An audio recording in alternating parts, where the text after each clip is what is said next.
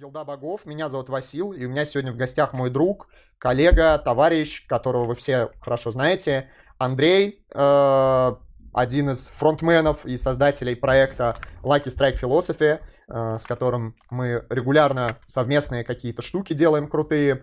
Э, мы сегодня многие из вас, наверное, ждали, что мы будем втроем вместе с Павлом Патрикеевым. Мы должны были продолжить обсуждение темы морального э, реализма и метаэтического э, когнитивизма, да, получается. Но, к сожалению, Павел заболел достаточно тяжело. Вот, давайте мы ему все пожелаем скорейшего выздоровления. Ну, а мы с Андреем решили все равно, э, все равно постримить. Э, у нас сегодня не будет какой-то заранее, у нас нет какой-то заранее заготовленной темы, э, которую мы э, планировали обсуждать, да, вы можете задать вопросы на любые темы в там философии, не только философии, вот. А также я напоминаю всем, кто еще не подписан на Lucky Strike и Андрея, переходите по ссылочкам в описании, пацаны делают реально топовый контент по философии, подпишитесь на паблик, там подборки книжек, там статьи, там э, цитатки мудрые, вот, э, и на канал там регулярно очень крутые стримы, я сам э, периодически захожу, смотрю, даже если в чат не, напи- не напишу, то лайк обязательно поставлю, вот, такие дела.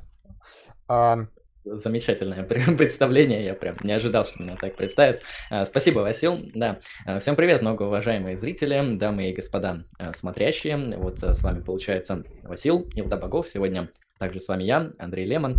Вот, сегодня мы, соответственно, ну, тупо чилим, сидим, как говорится, а, развлекаем вас своим присутствием, поэтому можете задавать вопросы на интересующие вас темы. Это, наверное, первый такой не тематический стрим, потому что другие стримы, которые мы проводили совместно, они носили такой Да. строгий, серьезный тематический характер. Там был вот и по моральному реализму, и по мысленным экспериментам у нас был интересный контент с, еще с заговором искусством с Ильей. Ам, Там дебаты даже были на этом канале тоже с заговором искусством и со мной. а первый наш да. стрим, он был тематический, я не помню что-то. Ну да, мы там как бы набросали тем, которые там обсуждали, там сознание, тоже. Да, да, да, да, да, да, точно, точно, точно, точно. Старые добрые времена были еще летом. Вот, поэтому сегодня можем, как говорится, поговорить э, за, за что угодно. А, Да, можете задавать вопросы по философии, и вот мы на, на Lucky Strike постепенно изобретаем новую дисциплину. Вот, я не знаю, насколько она сможет вписаться в академический мейнстрим, но мы ее назвали волкология. То есть это изучение цитат волка, изучение волчьей вот этой философии жизни, так называемой. А, Философия там нижнего пикапа, вот, вот все вот эти а, анализ фолк-психологических терминов, там жизненных проблем, вот а, это все тоже вол- входит в ведение волкологии как объект исследования, поэтому по волкологии тоже можете задавать э, вопросы. Поэтому вот, вот так вот. Всем, всем привет, всем здрасте. Да, эм, как говорится, настоящие волки делают ауф и едят только с пола всегда, вот, поэтому, вот, Александр Шадов настоящий волк. А, просто тут про Александра Шадова написали, вот как раз когда ты говорил про волков, вот, просят, э, Николай просит напомнить, что э, Шадов философ, поэт и писатель, все-таки эта информация должна быть в каждом утюге, вот, э, согласен, да, напоминаем, что а, Александр Шадов писатель, поэт и философ, так точно. Вот. Рэпер, рэпер, кстати, еще. Рэпер, да, да, комик, стендапер, да. Ну, то есть, опасный парень. Да, опасный, опасный парень, да, да, да. Так и живем. На самом деле, да, вот это э, очень сложная тема, где волк, а где не волк, то есть отделение, вот это, знаете... Критерий демаркации.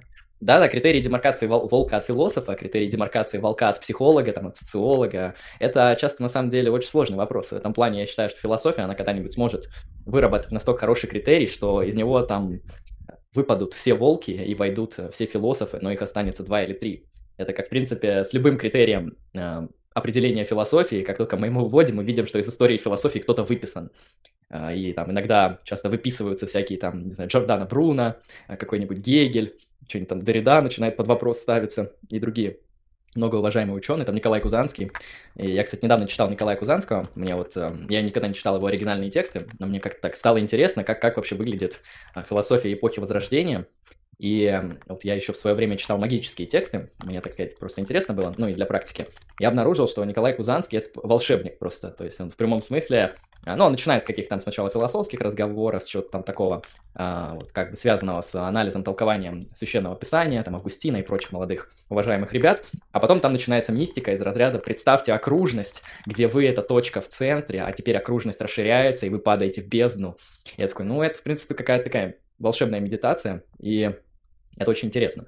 И в, в этом плане каждый философ, он а, полон открытий, И мне кажется, Николай Кузанский точно недооцененный, хотя мне не очень зашло. Примерно так. По поводу цитат Волка, мне вот кажется, что э, ну, с чем у нас ассоциируются вот фразы, типа, которые мы обычно называем цитатами Волка. Э, то есть, с одной стороны, это какое-то пафосное высказывание, да, часто.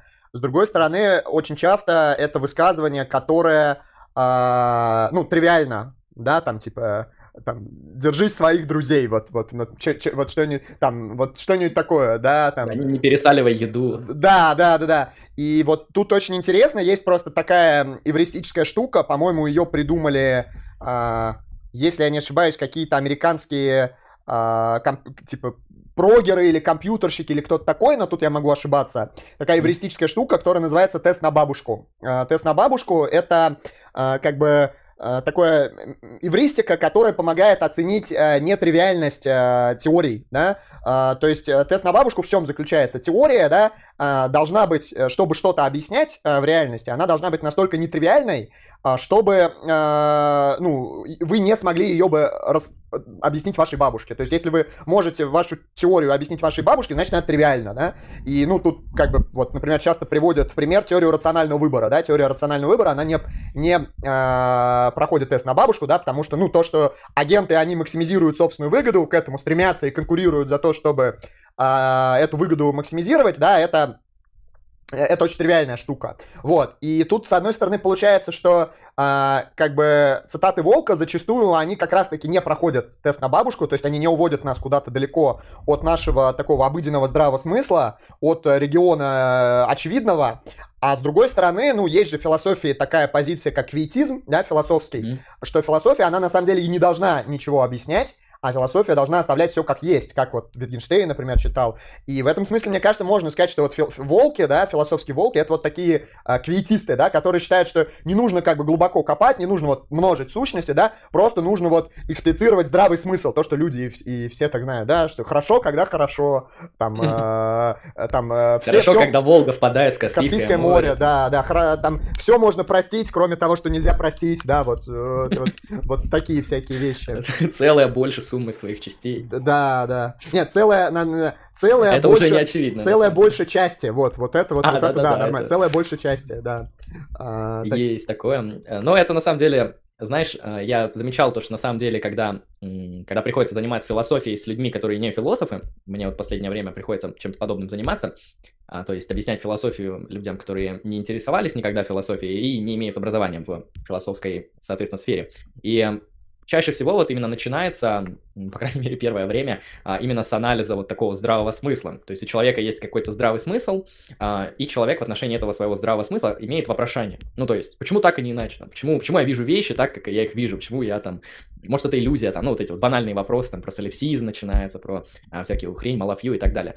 Вот, и а, на этом уровне, когда у человека такое вот э, мягкое вопрошание, я это называю, там приходится объяснять вот примерно той методологией, волчьей методологией, которую ты описал. То есть вот Wittgenstein, анализ там обыденного языка, прояснение того, что вы имеете в виду, как мы это можем а, прояснить, что, что одно значит, как одно с другим сцепляется. Ну, то есть такой вот как поверхностный концептуальный анализ, а, прояснение значения слов через использование, он как бы помогает некоторые проблемы раскрутить. А вот когда мы попадаем в сферу как раз-таки профессиональных философов, тех людей, которые ну, чуть глубже интересуются философией, мы видим, что здесь как раз-таки э, вот людям вообще вот абсолютно пофиг на вот этот вот здравый смысл, на там анализ обыденного языка, это скучно. Им как раз-таки интересно вот эти сложные, глубокие а, исследования там в тех или иных сферах, там метафизических, эпистемологических, да, там когда там аргументы приводятся, обоснования а, и так далее. Поэтому я бы сказал, это два уровня такой философской, философского разговора, как бы эзотерический и экзотерический. Один как бы для всех, да, где мы просто вот, э, через того же самого Вингенштейна и школу обыденного языка, анализа обыденного языка, помогаем людям решать их э, великолепнейшие головоломки, возникающие у них на философском поприще.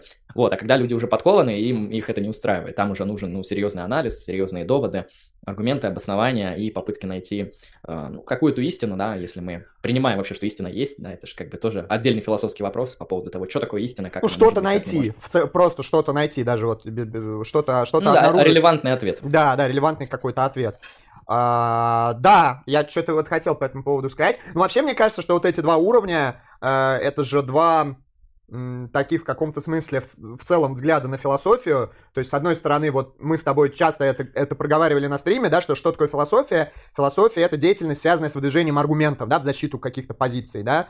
А mm-hmm. в то время как слово «философ», оно же часто э, ис- исторически использовалось, э, ну, не, не как вот человек, который обязательно какие-то доводы приводит, а просто в отношении человека, который излагает какие-то идеи. Да, вот философ это вот э, там автор, да, человек, кто что-то пишет, у которого есть какие-то идеи. При этом за ними может не стоять какой-то э, какой-то а, а, там сильная аргументация, они даже могут не складываться в единую какую-то систему, да, но тем не менее это вот идеи какие-то либо достаточно яркие, э, либо достаточно, э, ну как сказать, э, влиятельные, да, получившие вот э, историческое влияние. Ну, вот мне кажется, mm-hmm. что вот Толстой это, да, философ э, в каком-то таком смысле, да, то есть, с одной стороны, я вот, насколько я знаю, у Толстого там не было каких-то э, мега-аргументов, Mm-hmm. в духе вот, ну, там, Канта или Миля, да, кто там примерно в его время... Ну, про... или того, даже того же самого Руссо, на которого да, он сильно, да, сказать, да, да, да, да, да. походил. А, или, по крайней мере, я, может быть, несколько мягче сформулирую, у Толстого вряд ли были какие-то оригинальные аргументы, то есть, действительно, у него э, вот э, очень много он брал у Руссо, у того же Канта, у некоторых античных а, авторов, но при этом, да, он развил вот некоторое оригинальное учение свое, да, вот... Mm-hmm. А. прокомбинировал какие-то вещи, они так сплелись, интересно, выросло что-то, что-то, что обозначили как толстовство, что-то толстовство, между да. социально, политика, философской, немножечко религиозной доктриной. То есть мешанина да. из всего, и на выходе получаем вот что-то. Я, конечно, согласен в этом плане.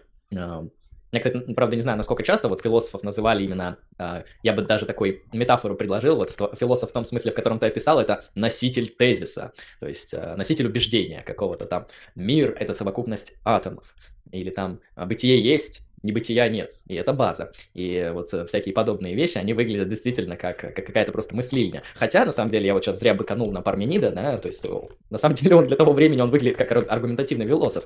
Он, конечно, там не излагает в форме силлогизма, хотя бы какого-нибудь самого простого, тогда еще, я как понимаю, силлогизмы не особо были изобретены, Аристотеля-то не было, а, но в его поэме, по крайней мере, мы можем наблюдать, что там вот есть то, что мы можем обозначить, последовательное вот мышление с выводом из каких-то там изначальных посылок, то есть Парменид, он даже, наверное, а, каким бы он необычным не казался нам до Сократиком, даже он мыслит вот а, выше, чем мы описали вот этот образ философа, который на самом деле не мыслит, а носит тезис.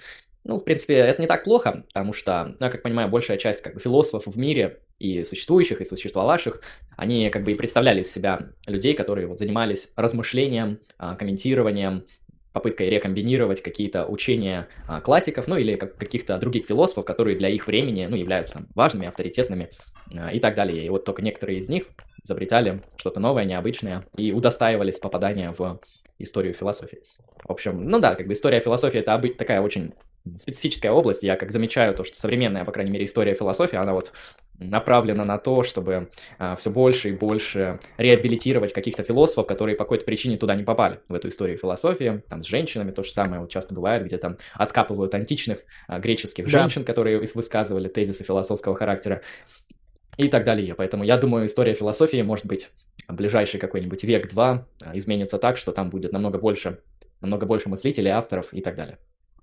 А, вполне возможно. Ну, э, еще и как бы проблема в том, что ну, само по себе содержание как бы философии э, и того, что мы считаем, что мы относим э, к философии, оно, как ты правильно сказал, оно меняется же исторически, и бог его знает, через сто лет, вот, например, чем у людей будет ассоциироваться философия, да, и, может быть, вообще радикально трансформируется, да, э, смысл этого, этого понятия, вот.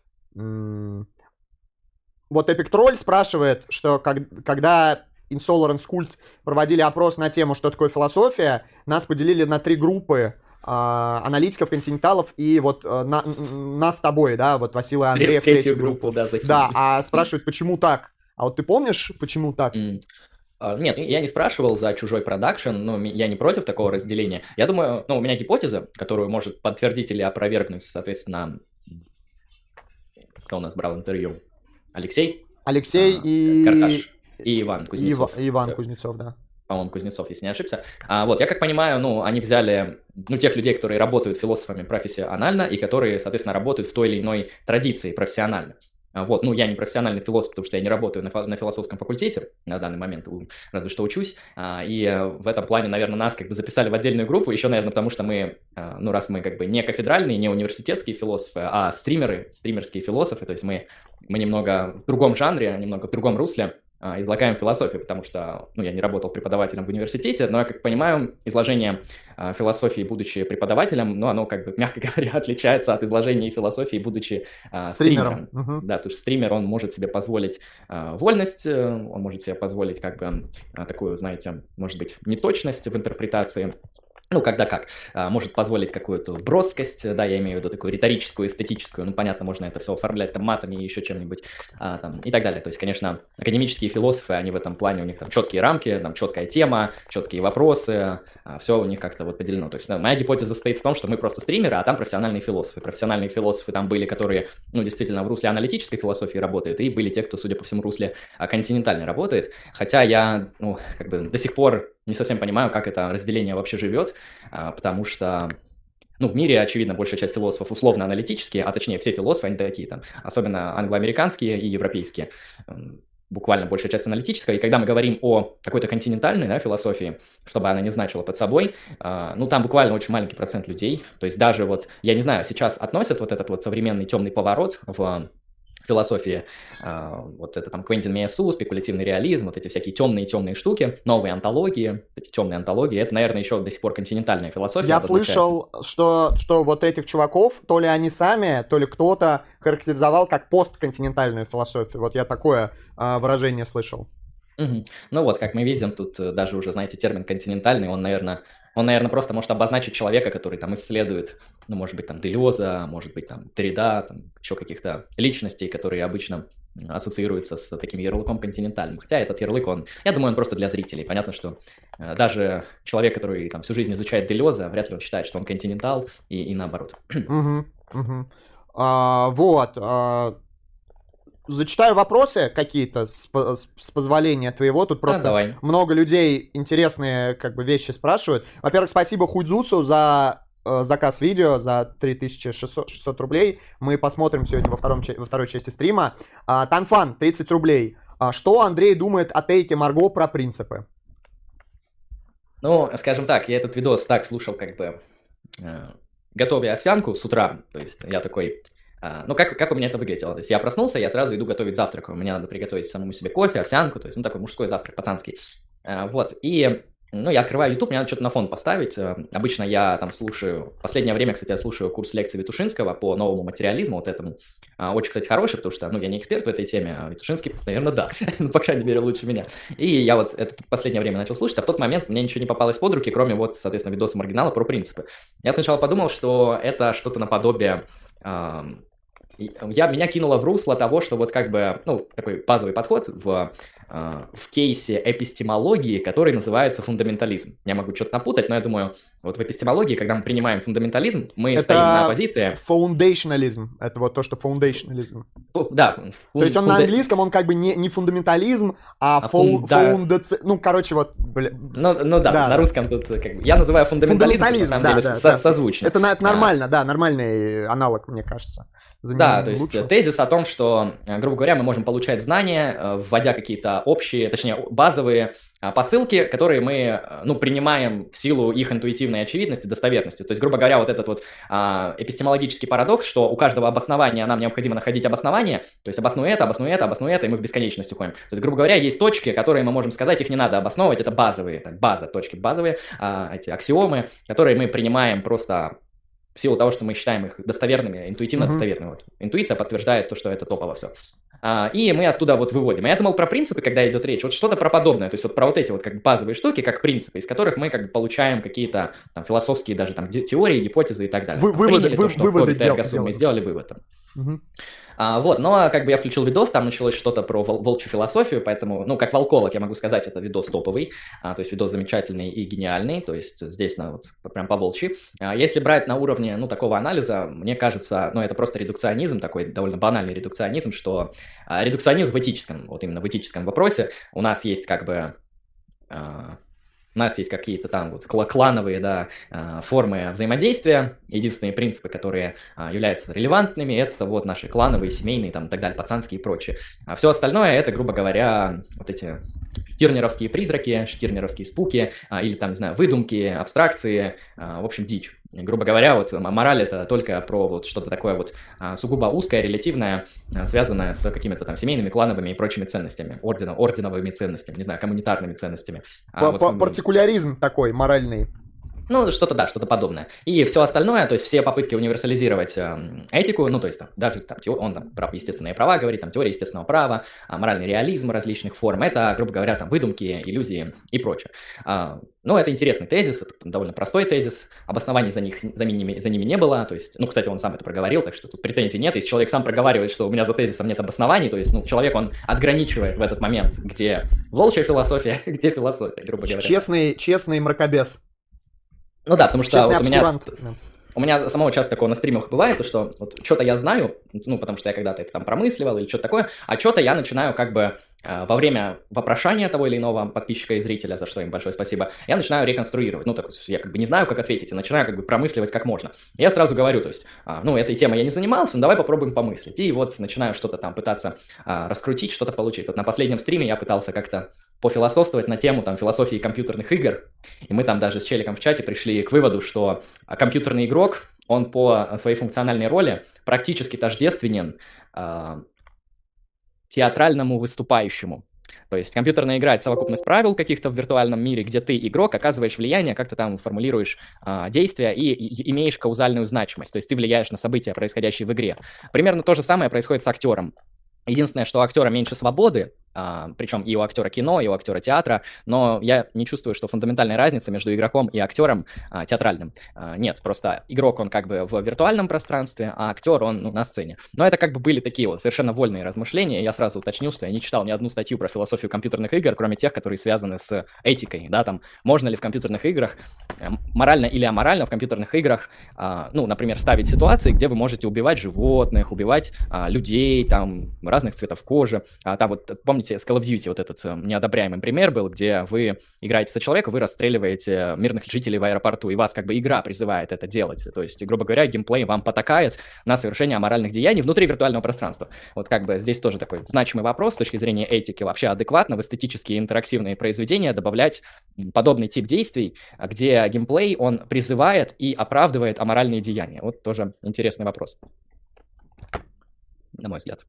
Вот. вот так бы я ответил на вопрос донатера. Uh, ну, я, кстати, хотел кое-что про, про вот эту тему телегу с принципами за- добавить того, что я не говорил, кажется, раньше.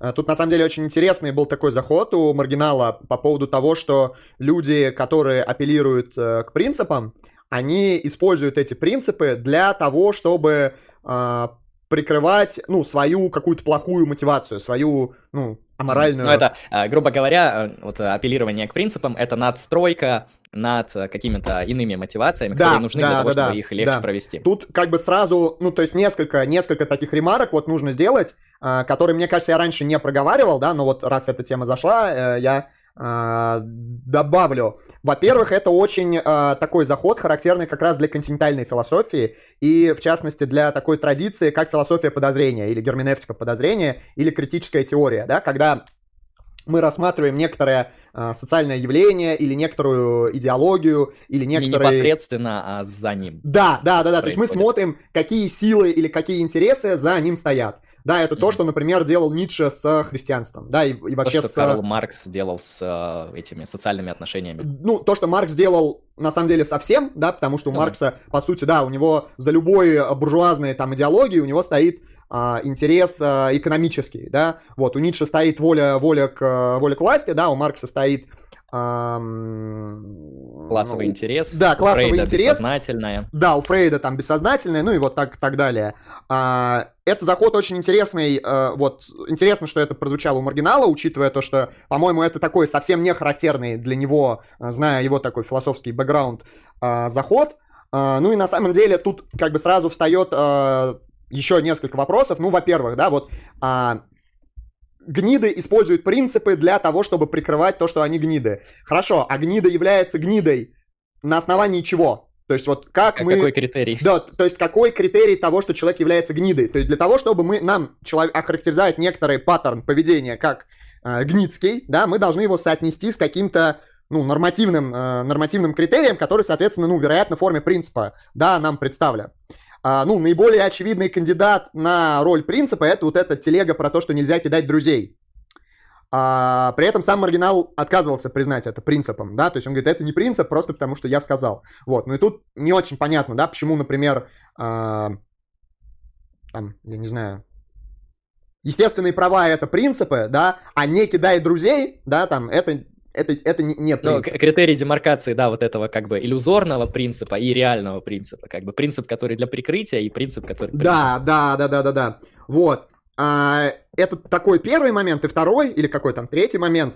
А, ну хорошо, вот люди пользуются, например, к апелляции к естественными правами, чтобы скрыть свою херовую мотивацию, да? А выносим сейчас за скобки, почему эта мотивация херовая, да? Но вот мы с этим согласны, свою иную мотивацию. Хорошо, а принцип не, кида... не кидать друзей, или вообще вот это, а, ну, что ли, Отношения Мартин. дружбы, они никогда не используются, они не могут быть никогда использованы для того, чтобы скрыть за этим что-то другое. Ну, например, жела... там, эгоистичнее какую-то мотивацию, да, желанию вот личного блага. Вот, то есть мне Мгм. на самом деле кажется, что тут, э, даже если мы не будем эту позицию намеренно э, как-то высмеивать, да, вот, мне кажется, что тут есть определенные проблемы, э, которые, конечно же, ну, если бы маргинал был озабочен, да, вот, вот этими всеми вопросами, ему, конечно, нужно было бы их э, преодолеть, их э, решить. Обосновывать, да. Да, Мне вот. на самом деле вот твой спич очень, в принципе, интересный, я соглашусь. А, Он мне напомнил ту проблему, которая происходит с культурным релятивизмом в метаэтике. То есть культурный релятивизм — это тезис о том, что моральные факты, они зависят от э, культурных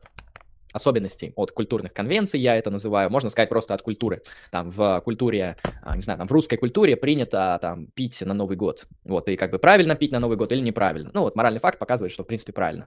А, Но в русской культуре также не принято убивать невиновных людей. Значит, с точки зрения русской культуры, вот убивать невиновных людей это плохо. И так далее. И а, дело в том, что как бы исторически появление культурного релятивизма, оно как бы связано с такими вот антиколониальным движем. То есть мы вводим те- тезис и концепцию метаэтического культурного релятивизма для того, чтобы мы вот, а, ну, вот все вот эти вот бедные народы, там, индейцев и прочих, как бы людей с особыми моральными нормами, с особыми моральными кодексами, там, Африка, Новая Зеландия, эти аборигены различные, другие люди разных культур, та же самая антиисламская культура и так далее. Вот мы как бы а, вводим а, ради того, чтобы оправдать эм, и апологизировать как-то наши, а, как я это правильно сказал, антиколониалистские взгляды. А, И значит, э, как показывают в этом плане критики, вы как бы считаете, что моральные факты зависят от культуры, все кроме одного, то, что колониализм это плохо. Вот колониализм для вас это объективный моральный факт, который вне зависимости от вашей культуры всегда будет плохим. На что, в принципе, это указывается. Мне кажется, здесь вот происходит какая-то вот подобная а, критика, ка- как подобная а, тип мышления он работает в плане того, что мы заявляем одно, но когда мы начинаем раскручивать, вот эм, мы видим, что там за этим всем стоит какой-то все же объективный такой универсальный принцип, который на самом деле еще требует своего прояснения, который скрыт, да, спрятан. И на самом деле это не такой-то релятивизм. Вот так вот. Вот, да, ну тут на самом деле, мне кажется, можно встать, конечно, на ну, более последовательную, хотя в чем-то более упоротую позицию, что на самом деле и колониализм это не объективно плохо. Ну, на самом деле, ну, то есть Да. такая полурелятивистская позиция. Но, во-первых, как ты правильно сказал, мало кто, ну, готов, да, вот так далеко пойти. А во-вторых, ну, опять-таки, это тоже позиция, которая имеет, э, ну, свои известные, да, трудности. Да, это Вот. только одна из проблем, так-то там их еще несколько штук. А, то есть там основная проблема, с которой я такой просто изучаю культурный релятивизм, и я вижу, прям звучит, ну, приятно, обоснованно. Знаете, когда вот хорошие проработанные теории, их всегда приятно читать. То есть у меня такая, такое впечатление, такая эмоция сложилась, когда я изучал теорию ошибок в метаэтике. А, прекраснейшая теория, кристально чистая, понятная, аргументированная, а, но мне не нравится, как бы. Изначально читаешь, вот прям красиво, замечательно, но не мое. А, Соответственно, ну, это оппонент, то есть теория ошибок, это оппонент, которого я ценю, я уважаю. То есть, вот, например, там, нон-когнитивисты для меня выглядят, ну, немножко, ну, мягко сказать, с перегибом, да, немножко странно. То есть они пытаются как-то там изобрести велосипед, изобрести черепаху, и это тоже как бы оппоненты относительно там, моих позиций, например, но их я не рассматриваю как-то вот глубоко и серьезно. А вот теория ошибок достойна критики. И вот с э, культурным релятивизмом как-то так же у меня произошло. Я так читаю, читаю красиво, а потом я такой смотрю критику, и там как бы вот э, спрятался моральный факт, то, что колониализм это все же объективное благо. Но, в принципе, да, они могут отказаться, то есть сказать, ну, на самом деле, это только наша американская культура, например, считает, что колониализм это плохо, Да. и европейская. То есть э, там другая культура может считать, что хорошо, окей, то есть можно это принять, это окей, доработка теории. Но там как бы возникает еще такой серьезный вопрос, а что такое культура?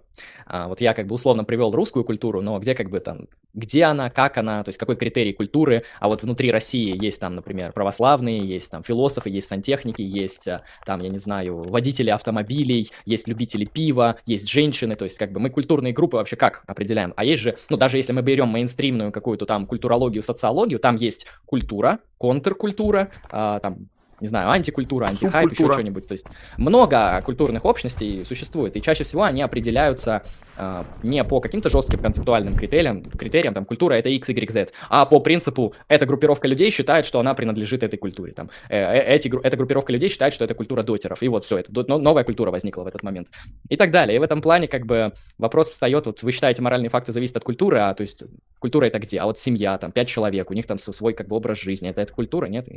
и так далее.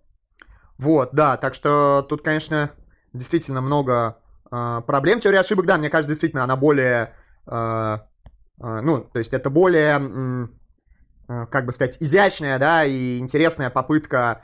Э, Моральный антиреализм как-то выйти. Да, да, да, да, да, да, да, да. Попытка не, не, такую нигилистическую, да, позицию как бы занять. Вот. Так, донат еще пришел, э, без негатива, 30 рублей. Э, зашел на стрим с мыслью, что Лемон опять про метаэтику, небось, пиздит, но ошибся. Прошло 10 минут и все-таки приплел. Ебаный ты козел, блядь, как ты заебал. На пиздани уже что-нибудь более умное и незаезженное. Целую в хуй, чтобы растопить сердце твоего кореша Алексея.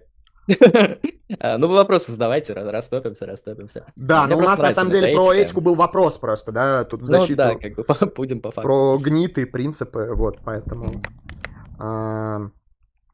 Да, знаешь, многие люди, они не хотят заниматься этикой, наверное, потому что вот а, когда ты занимаешься метафизикой или там глубокой эпистемологией, тебе не придется в какой-то момент серьезно отвечать на вопрос там, про гнит, про принципы, там, про какую-то хуйню, малафью. А вот если занимаешься этикой, практической философией, тебе ну, в какой-то момент придется столкнуться с чем-то подобным, и это будет твоей философской проблемой, твоим философским исследованием. Вот, э, да. Э, ты ды ды ды ды ды Тут спрашивали несколько раз в чате, какие у тебя моральные и политические взгляды.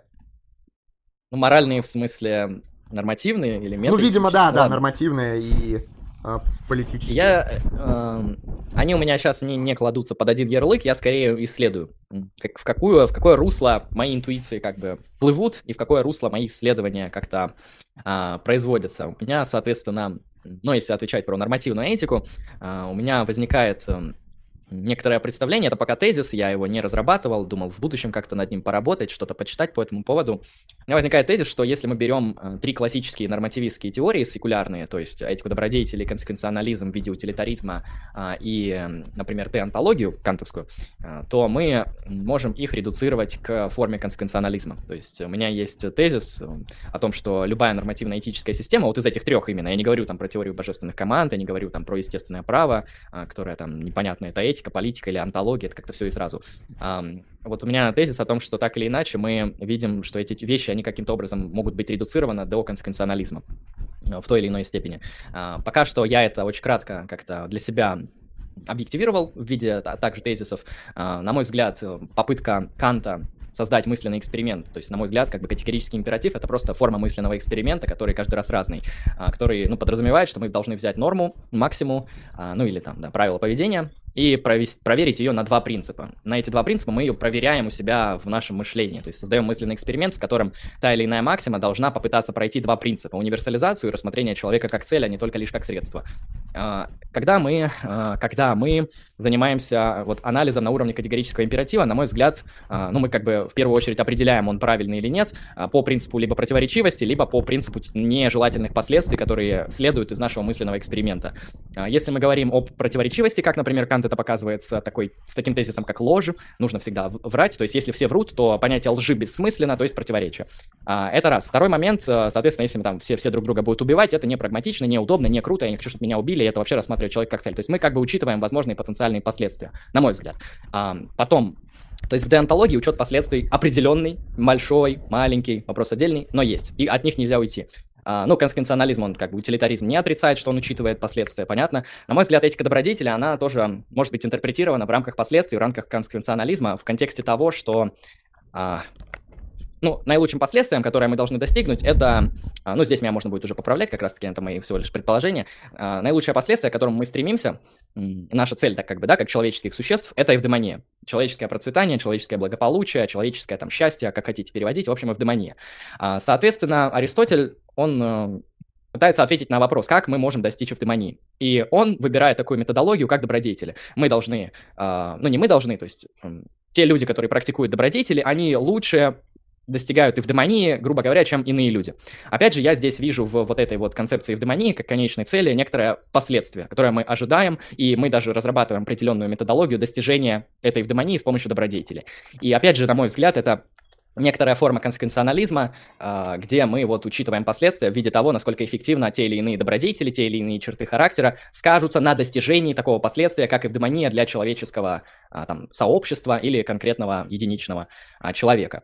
Вот, поэтому что-то вот такое, мне кажется, что я в какой-то момент приду к тому, что для меня консеквенционализм будет а, такой вот плюс-минус объяснительной теорией в контексте учета всех достоинств а, каждой нормативной теории.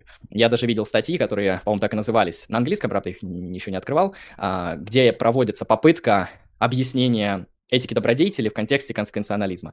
Я не смотрел, что там, но название видел, то есть это уже кто-то даже до меня изобрел, понятно.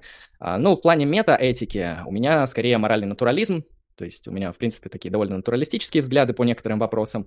И, на мой взгляд, моральные факты, они являются ничем иным, как формой естественных фактов, которые супервентно а, существуют на каких-то естественных обстоятельствах. На там, действиях людей, на а, характеристиках вашей личности, например, на чертах характера и так далее. То есть естественные факты, они, точнее, моральные факты, они супервентно существуют на естественных фактах, так же, как э, пиксели на мониторе, э, это физическое явление, оно порождает, такое супервентно порождает а, такие свойства, как там символы, буквы, веб-камеру, программу Discord и так далее. Хотя, если я пригляжусь к своему монитору, я увижу только большое количество по-разному зажженных лампочек на уровне физического, на котором надстраивается супервентное символическое свойство в виде выше всего перечисленного. Поэтому вот как-то как так. Слушай, а у меня в связи с этим такой вопрос. Uh, есть просто разные определения консеквенци- консеквенциализма, да, то есть нет, ну, нет же такого консеквенциализма вообще, да, то есть uh, по-разному вот такой консеквенциалистский тезис uh, формулируется, но такое распространенное, ну, я бы сказал, пиеративное, да, отрицательное вот определение консеквенциализма, оно выглядит таким образом, что консеквенциализм это тезис о том, что не существует а, а, там действий или не существует практик, которые были бы абсолютно запрещены. Потому что любое действие или любое, любая практика, любое любой институт, он может быть оправдан, если он будет э, в наших условиях вести к э, максимальным, максимально хорошим последствиям. Вот как ты относишься, во-первых, к такому определению, и как ты считаешь, это действительно проблема э, для консеквенциалистской этики? Если это проблема, то как ты ее решаешь? Или какие у тебя есть идеи по поводу того, как ее решить? Это, это интересный тезис, конечно же, то есть э, вот в этом изложении мы можем его сформулировать, вот если кратко так, э, не существует абсолютных запретов, э, потому что ну, любую да, вещь да, мы при определенных условиях э, можем оправдать. Э, я, конечно, конституционализм рассматриваю скорее как э, такой тип мышления или такой тезис, в контексте которого моральная значимость э, того или иного x, оно зависит от последствий. То есть от некоторых последствий, которые мы там уже по-разному определяем. То есть, грубо говоря, там какие-то вещи, они становятся морально значимыми или незначимыми, там, аморальными или моральными, или нейтральными, еще какими-нибудь десятыми, на основании наступивших последствий там, и причинно-следственной связи между ними. А если, если интерпретировать тезис, как ты его высказал, это интересный, это интересный вопрос, который я не продумывал, а, но мне кажется, я скорее склонюсь к данной интуиции, то есть, на мой взгляд, а, на мой взгляд, э, в, как, в каких-то ситуациях, в принципе, может быть, да, действительно такое, что э, мы из- из-за определенных последствий мы можем что-то оправдать. И mm-hmm. здесь в этом плане, в дилемме вагонетки, я, наверное, буду стоять на как раз-таки позиции, что на- надо поворачивать рычаг, убивать одного человека, потому что по-другому никак. Но в, в то же время, знаешь, Тут, во-первых, нужно смотреть, вот э, насколько чисты, чист, насколько вообще а, большое количество может быть вот этих пограничных подобных ситуаций, в контексте которых мы можем задать вопрос, что даже самое моральное деяние мы можем оправдать. Вот как их будет много, и надо смотреть, насколько вот действительно ли мы можем признать то, что э, там зло или нет. То есть, на мой взгляд, вот дилемма вагонетки для меня, которая вот направлена на консеквенционализм, что справедливо, ну, такой вот поверхностный консеквенционализм, он прямо говорит, да, правильно, морально правильно повернуть э, рычаг, чтобы убить одного, спасти пятерых. Э, для меня здесь как бы мы вынуждены поступить неправильно, но так или, так или иначе, зло, оно может количественно измеряться. А, то есть можем как бы э, создать ситуацию, в котором погибнет, да, один человек, это плохо, и можем создать ситуацию, в которой погибнет пять человек, это еще хуже. И вот, соответственно, на мой взгляд, консеквенционализм, он даже имеет в этом некоторое преимущество, потому что он нам может объяснить то, как нам действовать в ситуациях, когда у тебя выбор не между хорошо-плохо, а между плохо-очень плохо. И э, я просто, как понимаю, деонтология кантианская, она как бы против того, чтобы кто-то рычаг двигал, потому что э, движение рычага, оно будет приводить к убийству, убийство аморально, вы не должны убивать. Никогда. Вот так вот. А, хорошо, я тебя, я тебя понял. А, а вот что ты думаешь о той идее, что а, консеквенциализм это удобная а, позиция для того, чтобы э, задним числом оправдать вообще любое действие, э, потому что, ну, я думал, что это приведет к лучшим последствиям, а это просто к ним не привело. Вот есть такая претензия к консеквенциалистам, да, что, ну, mm-hmm. мы просто ошиблись в расчетах, да, вот мы хотели как лучше, но не получилось.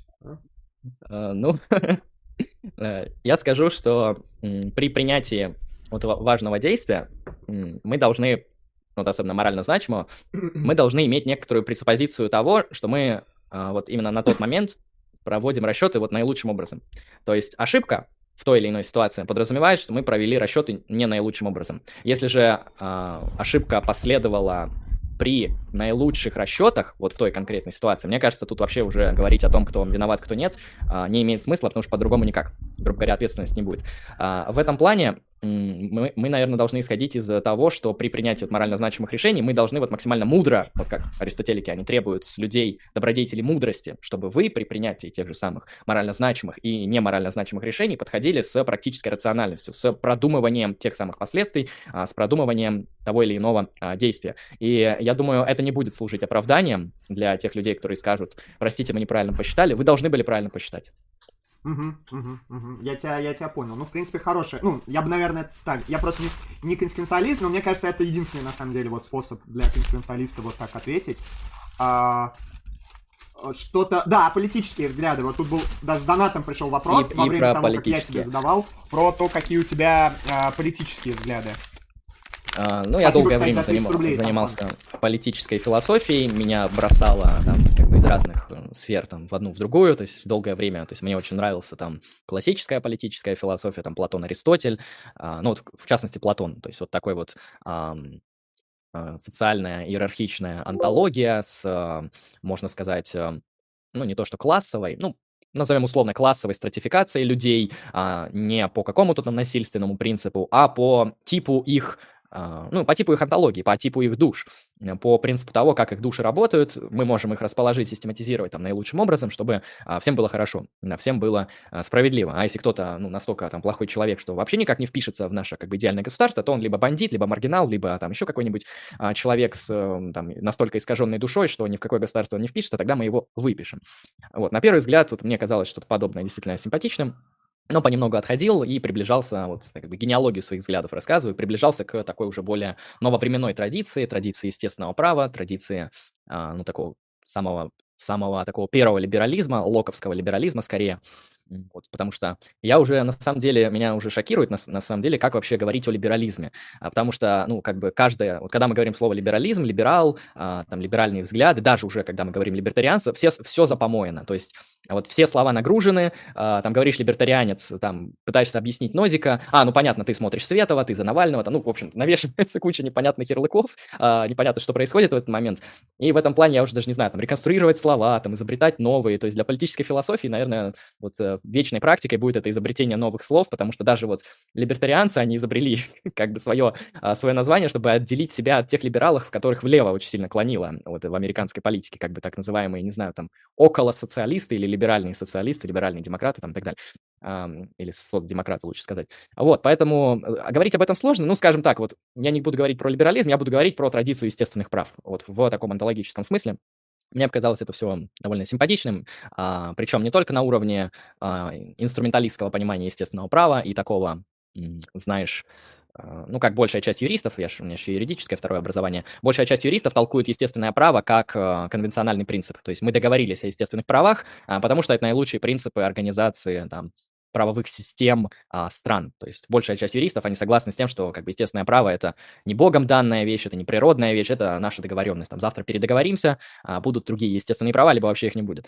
Вот мне, конечно, ближе онтологическое измерение естественных прав, которое вот чаще всего пересекается с моральным натурализмом в контексте того, что мы можем говорить о том, что а, из-за некоторого принципа того, как существует человек, как, возможно, человеческая жизнь, как существуют человеческие сообщества, популяции людей и так далее, мы можем, наблюдая пристально, эмпирически, социологически, научно, наблюдая за этими типами организмов, мы можем выделять какие-то принципы, э, которые могут способствовать благополучию этих э, организмов и могут не способствовать благополучию этих организмов. И, грубо говоря, вот это и есть естественное право. То есть оно следует просто из природы человека. Там для людей не очень, не очень как бы приятно, когда каждый член людского сообщества, он он готов убить другого члена людского сообщества просто так. Поэтому мы можем сказать, что вот удобней, как бы по природе для этого вида, намного комфортней, благополучнее существовать, да, и эвдемоничнее существовать, когда а, вот люди не убивают друг друга налево-направо, когда люди друг другу не врут, когда люди а, готовы защищать там свои семьи, свою родину, свое отечество, когда люди готовы там вступать в дискуссии, прежде чем там брать ножи для решения каких-то вопросов, когда люди не ограничивают других людей в там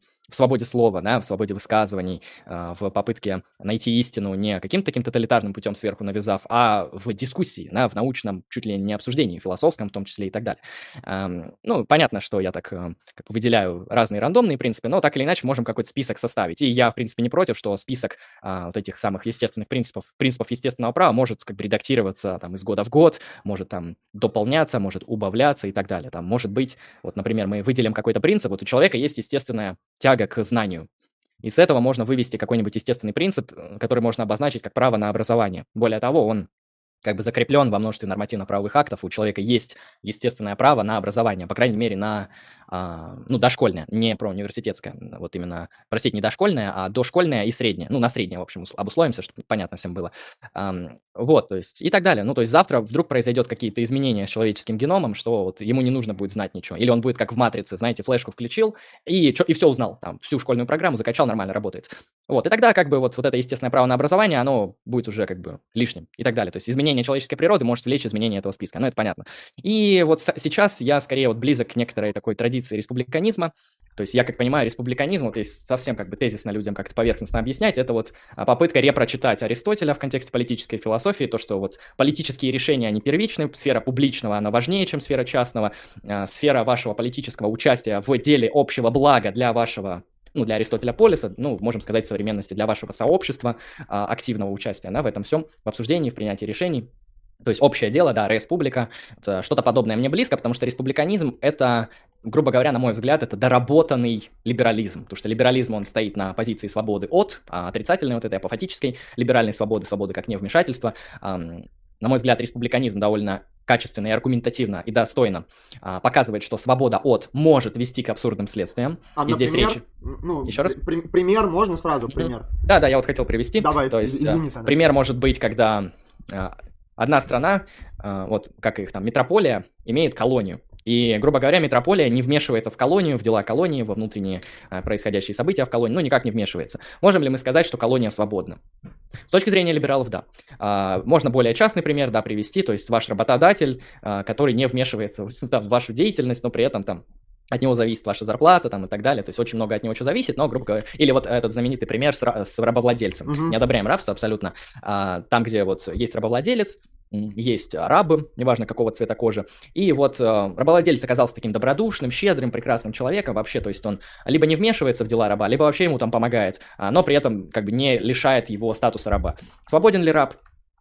Кажется, нет. Для, либерализ... для либерализма, конечно же, свободен, потому что никто не вмешивается в его жизнь. А, а, интересный пример я еще недавно слышал от одного как раз-таки, где-то я статью читал по, либерали... по республиканизму на Спектрум, по-моему, на этом портале довольно интересном, хотя там очень много континентального движа, но иногда можно что-то и такое более аналитическое найти. Соответственно, там был пример еще вот со сталинским СССР. Предположим, вы какой-то там партийный работник, даже не партийный, ну, в общем, как-то состоите в этой СССРовской структуре, э, на чиновник, вот, чиновник. И уважаемый там товарищ Сталин, он, в общем, подписывает расстрельные списки. Вы там где-то провинились, у вас там бабушка оказалась не тех кровей, и, соответственно, вас расстрелять. Но вот как бы случайности, там судьба, что-то произошло, расстрельный список именно на вас потерялся.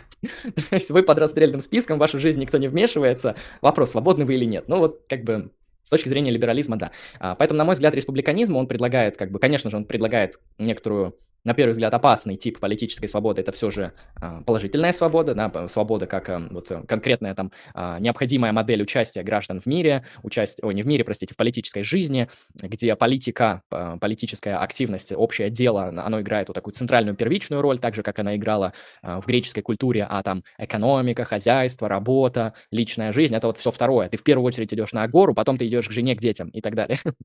подобный как бы такой а, тип политического мышления мне близок. То есть я бы не сказал, что я там прям республиканист, а, но вот анализируя много всего, в том числе континентальную политическую философию, там Карл Шмидт с его как бы основным политическим вопросом, вопросом философии и политики определения друг-враг, а, который отлично, замечательно вообще позволяет нам интерпретировать а, ту же самую континентальную философию, да, которая вот похожа на философию подозрения, где есть акт высказывания, а есть сила, которая за ней стоит. И нужно найти врага, нужно в первую очередь найти эту силу, которая за ней э, стоит, обнаружить это друг или враг, и вот здесь мы видим, что что Карл Шмидт, он, конечно, как такой континентальный политический философ, тоже прекрасно в эту континентальную традицию вписывается. То есть мне в свое время был близок Джордж Агамбан, вот современный тоже политический мыслитель, который пытается продолжить э, проект э, многоуважаемого э, умершего от СПИДа Мишеля Фуко, вот, который там развивал идеи, концепции, термины биополитики, биополитики власти, там, власти народа над народом, населением и так далее. То есть континентальный, на мой взгляд, политический, философский движ, а, он тоже, в принципе, имеет интересные идеи. Вот у меня недавно возник вопрос, Ханна Аренд это как бы аналитический философ или нет? Но я, насколько знаю, большая часть ее текстов основных, которых она написала, она написала на английском, она написала их в Америке, она написала их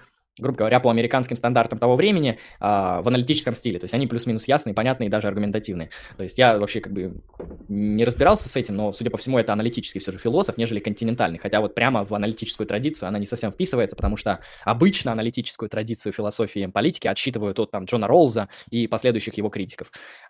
Ну да, не буду еще 50 минут говорить, если вот так, средне-кратко, вот так вот. А я правильно понимаю, что тебе близка вот эта петитовская идея консеквенциаль... консеквенциалистского республиканизма?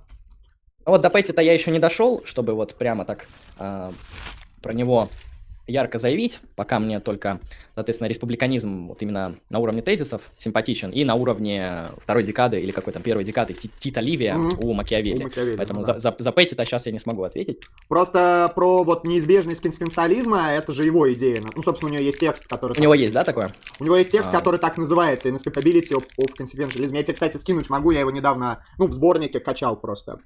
Вот э, мне кажется, что Петтит близок мне будет, если он, во-первых, республиканист, ну, это понятно, он республиканист, да. а, не республиканец, это очень важно, не путайте. А, во-вторых, то, что у него еще есть параллельные идеи про такой вот необходимость конституционализма, которую я вот, соответственно, отвечая на прошлый донат, высказал, а, мне кажется, действительно, мне необходимо с этим как-то ознакомиться. Mm, ну, причем я небольшой знаток Петита, но я, насколько понимаю, у него там есть, ну, скажем так, его этика и его политическая философия, они не случайным образом друг с другом связаны, то есть у него есть э, переход, и у него вот республиканизм обосновывается, в, в частности, консеквенциали, э, консеквенциалистски. Mm-hmm. Вот, поэтому я думаю, тебе это интересно будет. Э, Гой 30 рублей закинул и написал, Лемон, тебя спросили, ты по-воровски или по-людски живешь, а ты тут начал.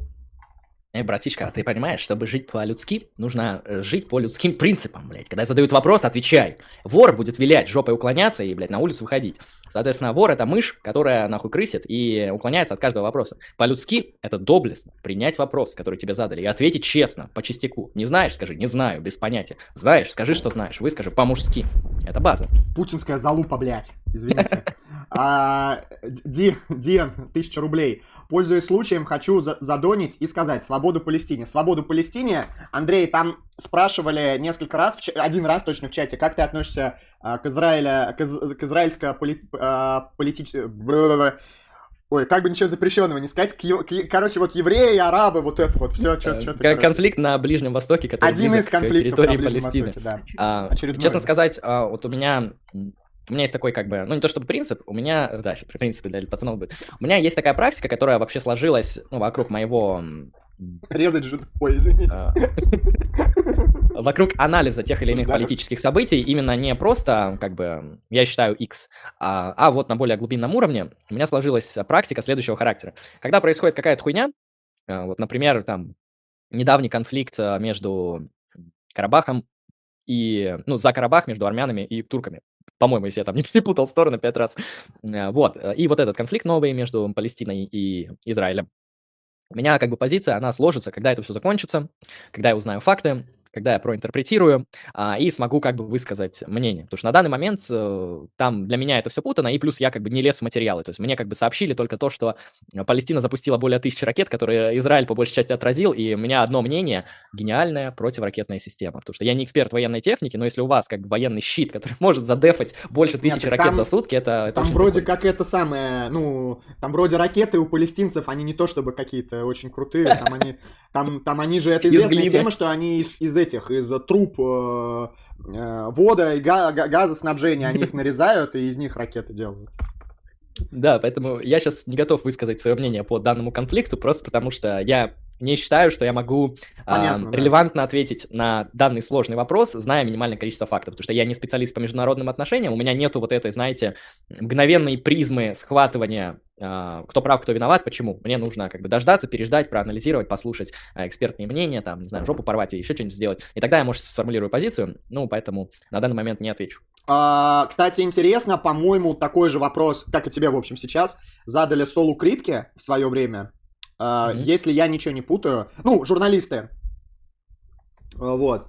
И... Про Вьетнам, небось? Нет, про, про Ближний Восток. И Сол Крипки ответил э, примерно так же, как ты, кстати, вот что интересно. То есть он там сказал в духе того, что, ну, я, я как бы, я могу, конечно, дать какое-то мнение, но это будет мнение, ну, там, просто обычного человека, который не изучал эту тему. Да, mm-hmm. я, у меня совсем другая специальность, вот. Но тут тебе, кстати, вот Даня э, Овчаренко да, в чате пишет, что, да, сделал вывод по Третьему рейху, когда все концлагеря достроят. Ну, с Третьим рейхом все понятно, не потому что, как бы, не потому, что там и так все очевидно, а потому что, ну, действительно много времени прошло, у нас много документов, много хроники, а потому что, знаете, вот этот кейс со Второй мировой войной, он как бы во время вот с этих событий, он для некоторых немцев как бы не был ясен. А, Дело, дело в том, что как бы Ханна Аренд, она написала текст, а, вот «Истоки тоталитаризма», где она вот рассматривала вот этот эйхмановский случай, интересный. Да, эйхмановский и... это же банальный зла. Да, да, не помню. По-моему, это, по-моему, там, это и, раз... и, и там, и там она, в общем, говорила про этот как бы кейс. Ну, в общем, если это про банальный зла, то там. А, соответственно, а, ну, суть в том, что вот я не знаю, там есть критика, то, что Эйхман, грубо говоря, все напиздел. Но предположим, что вот Эйхман напиздел, а какая-то часть немцев, она вот была как Эйхман. То есть это просто челики, которые выполняли какую-то работу, из-за которой Холокост. Не одобряем абсолютно. А, понимаете, вот даже при совершении вот таких ужасных, как бы на первый взгляд абсолютно очевидно аморальных позиций, некоторые люди, участвуя внутри всего этого, они могут не уловить, что что-то пошло не так. А, и, а вы говорите про давайте отвечать на что там с Палестиной versus Израилем, потому что даже вот с этой а, ужасной страной Третьим Рейхом, которую мы не одобряем, даже там люди, некоторое количество людей, они как бы не сразу вдуплили, что происходит. А, люди не, не сразу понимали, что происходят какие-то абсолютно бесчеловечные вещи. А, и я думаю, вот эта претензия Данила, она, в принципе, уместна, а, но, на мой взгляд, как бы ответ Арент, он тоже здесь релевантен, ну, потому что люди тупые. Mm-hmm. Вот, люди могут не знать, и это незнание, оно может приводить вот к различным действиям, а знать мы можем постфактум. А, во время очень сложно знать. Иван Во время Шевченко, мы можем мы, извини, извини, Андрей, мы осуждаем планост, не надо, пожалуйста, такое а, писать. Да, осуждаем планост. Абсолютно нет. Вы, вы хохлы хоть тут не палитесь, пожалуйста. А, блин, хохлы тоже нельзя говорить. Ой, сука. Ой, бля, забанят. Не, мне, а, Хороший я, вопрос Я, Украи... Это самое, еще не вмерла Украине, у меня дедушка из Днепропетровска. Мне, по идее, я это, я, короче, парень с гетто, понимаете? Я, мне можно говорить. Модератор. Э, я был в Украине, в Крыму. Ну, я, кстати, тоже. Там море хорошее. Да. Севастополь. Да, да, да. Э, спрашивают очень серьезный вопрос в чате, сейчас зачитаю. У гостя Давай. большой нос. Э, ну, вот такой, то есть. Это среднячковый такой, больше, пацанский. мне кажется, нос. У меня больше, у меня большой нос, вот. А ну, такой. У тебя больше. А тебя не, не, не ломали нос? Нет. Мне ломали, да. Ну, мне не ломали, я его ломал сам себе. Вот. Решил, что не доставайся ты никому, сам разберусь с этой да, проблемой. Да, да, вот, да, да, да. Мне просто повезло, я нос ни разу не ломал, потому что хрящ довольно такой э, хлипкий. У меня какая-то есть способность падать не на лицо, не падать лицом в грязь. Как, бутерброд, как это, страдал. Бутер, бутерброд, короче, да. Ну, Наоборот. А, я это называю боевой принцип бутерброда, то есть не, а главное не на лицо. Да. К женщинам это тоже относится, подумайте над этим. Так вот, а, да, соответственно, есть женщины, наверное, наверное из-за этого у меня нос такого размера, потому что он не ломался, может быть, в ином случае был бы поменьше. Вот. А, да, так что у Андрея, ну вот такой, какой, такой, какой есть. Там был в самом-самом начале стрима вопрос, я на него ответил в чате. Читали ли мы с тобой Уолдон или «Жизнь в лесу»? Я не читал. Вот, это Торо, соответственно, Ген, Генри Торо. Генри Таро, это, Таро, который Таро, Таро Таро. написал, да, ага, да. Да. Э, Ну, шучу, конечно. Если это художественный писатель, я, судя по всему, из художки, кроме классики, ну, походу, ничего не читал. То есть я не, не особо любитель литературы на данный момент, то есть у меня как-то больше концептуальные интересы, исследовательские интересы. Мне не очень интересна литература. Если я хочу потребить художественный контент, я смотрю кино, э, в худшем случае аниме. Вот, как-то вот до литературы мне руки не доходят. То есть я в свое время ознакомился как бы с базисом классики. Там, там Гомер, Данте, Достоевский, Гёте, там исповедь Августина, потому что это что-то между литературой и философией, а, и автобиографией. Там Толстой. Ну вот у а Тора вот, это, э, кстати, ну, как так же. То есть вот тут даже в чат написали, то есть эта книга это скорее континентальная философия, чем, э, чем вот э, художественная литература в таком, в обычном смысле. Ам, ну, тут надо смотреть жанр автобиографии. Это вот художка или, или философия? Мне кажется, Потому зависит «Исповедь очень Августина, сильно. она, она очень автобиографична, Да, да, и да. она поэтому и интересна. На мой взгляд, очень даже красиво и неплохо таки написано. А, Ну, и знаете, диалоги Платона тоже художка вроде как, э, очень, очень философская художка.